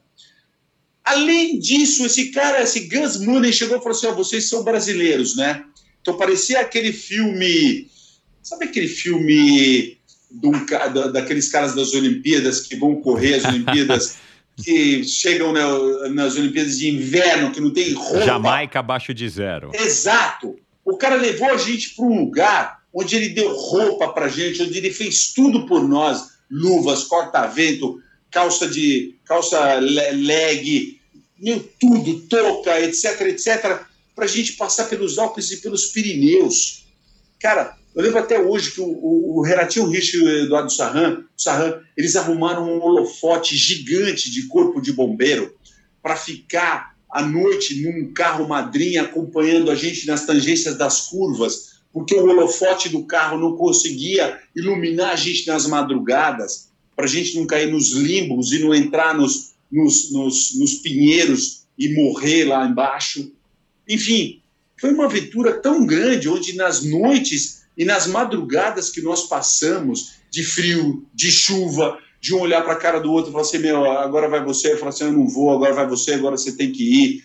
E a gente deixar um cara lá sendo controlado, porque nós montamos, dos seis que estavam pedalando, nós montamos dois, dois trios para a gente poder revezar é, nós revezávamos 150 quilômetros a cada trio, onde quando nós entramos no, nos Alpes, nos Pirineus, pegando as grandes montanhas, Tourmalet, uh, Coup de Madeleine, Marie Blanc, Coup d'Aspan, a gente tinha que subir aquelas montanhas. Eu lembro que subindo o, o de Madeleine, que é mais de 20 quilômetros, gente, a gente revezava naquelas montanhas, porque a gente tinha uma tática de revezamento onde nós acreditávamos que é, não adianta você extenuar um, um, atleta no seu limite, porque chegar uma hora ele ia quebrar, a gente ia perder performance. Então a gente fazia tiros de 1.500 metros nas montanhas, sempre trocando um ciclista após o outro.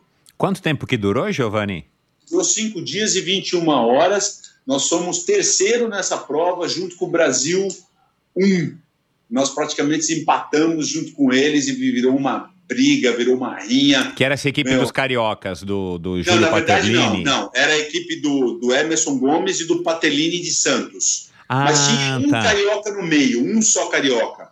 Ah, tá. E aí, Santos com carioca, né? Então acaba dando uma boa.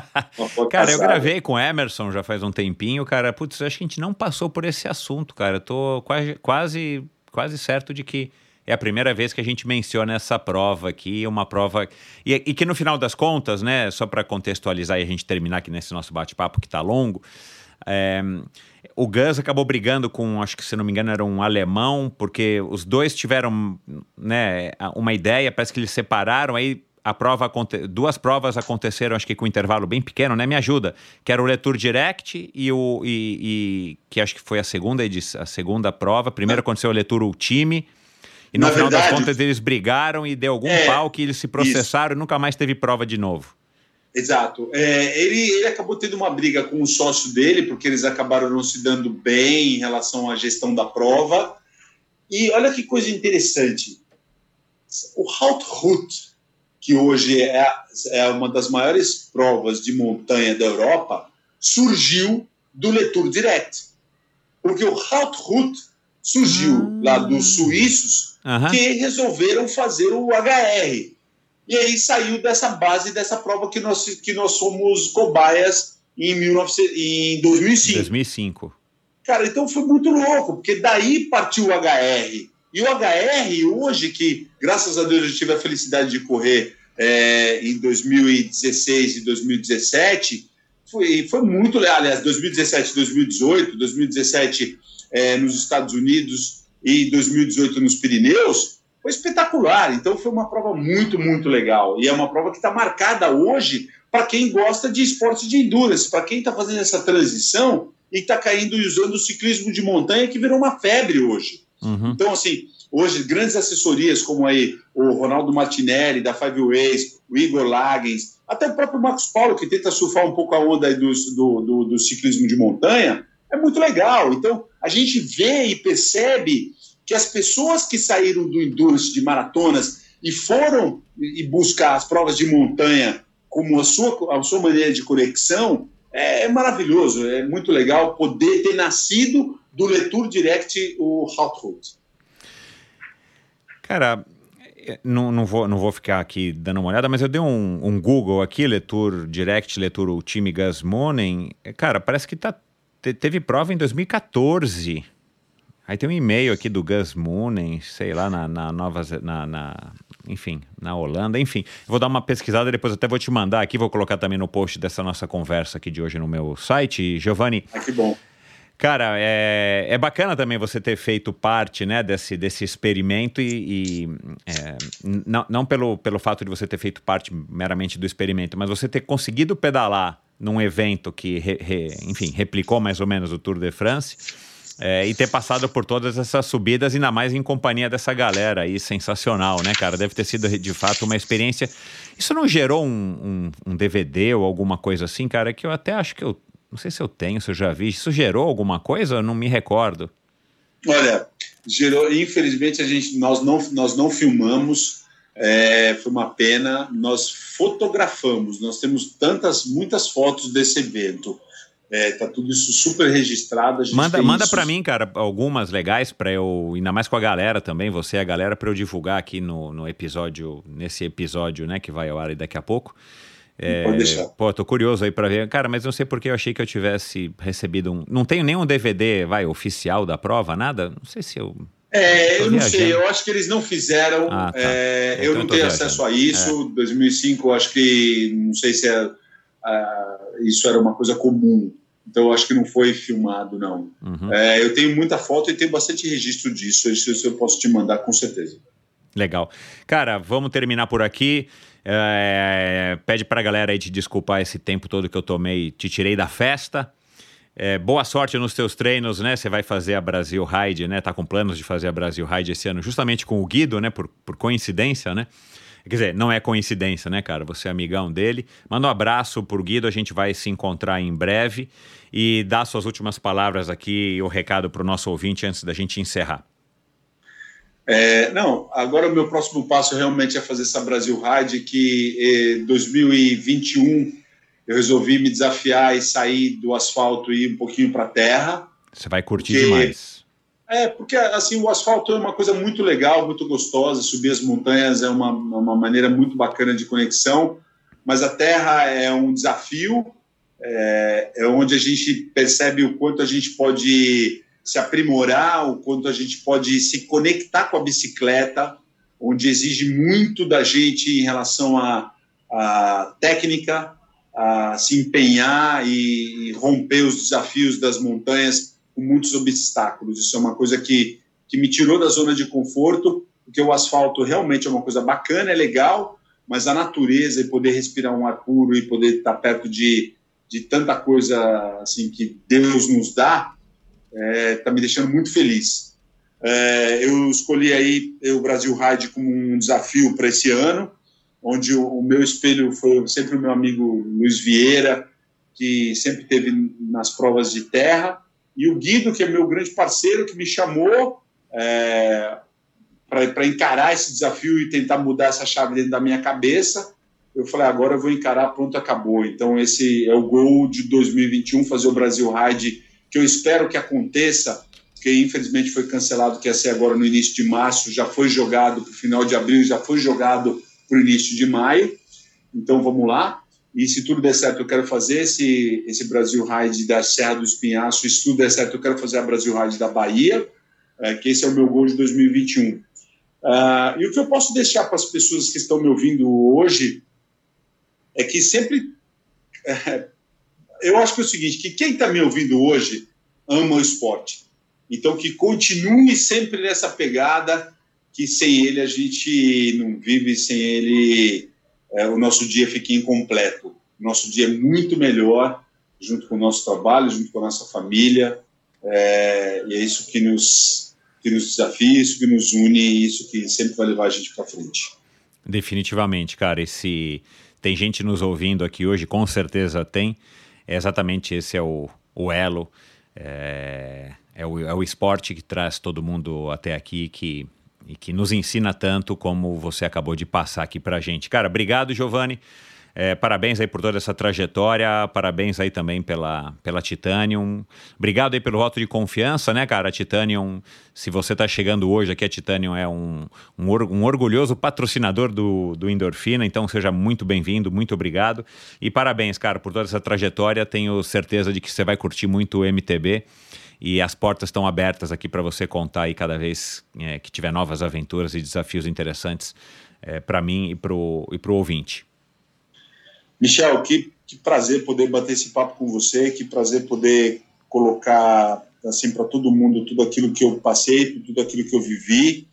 É, é muito gostoso esse bate-papo e tudo que é ligado às emoções, ao esporte, que, que nos formam pessoas melhores, é isso que me motiva e eu acho que isso que motiva todo mundo que está escutando a gente hoje.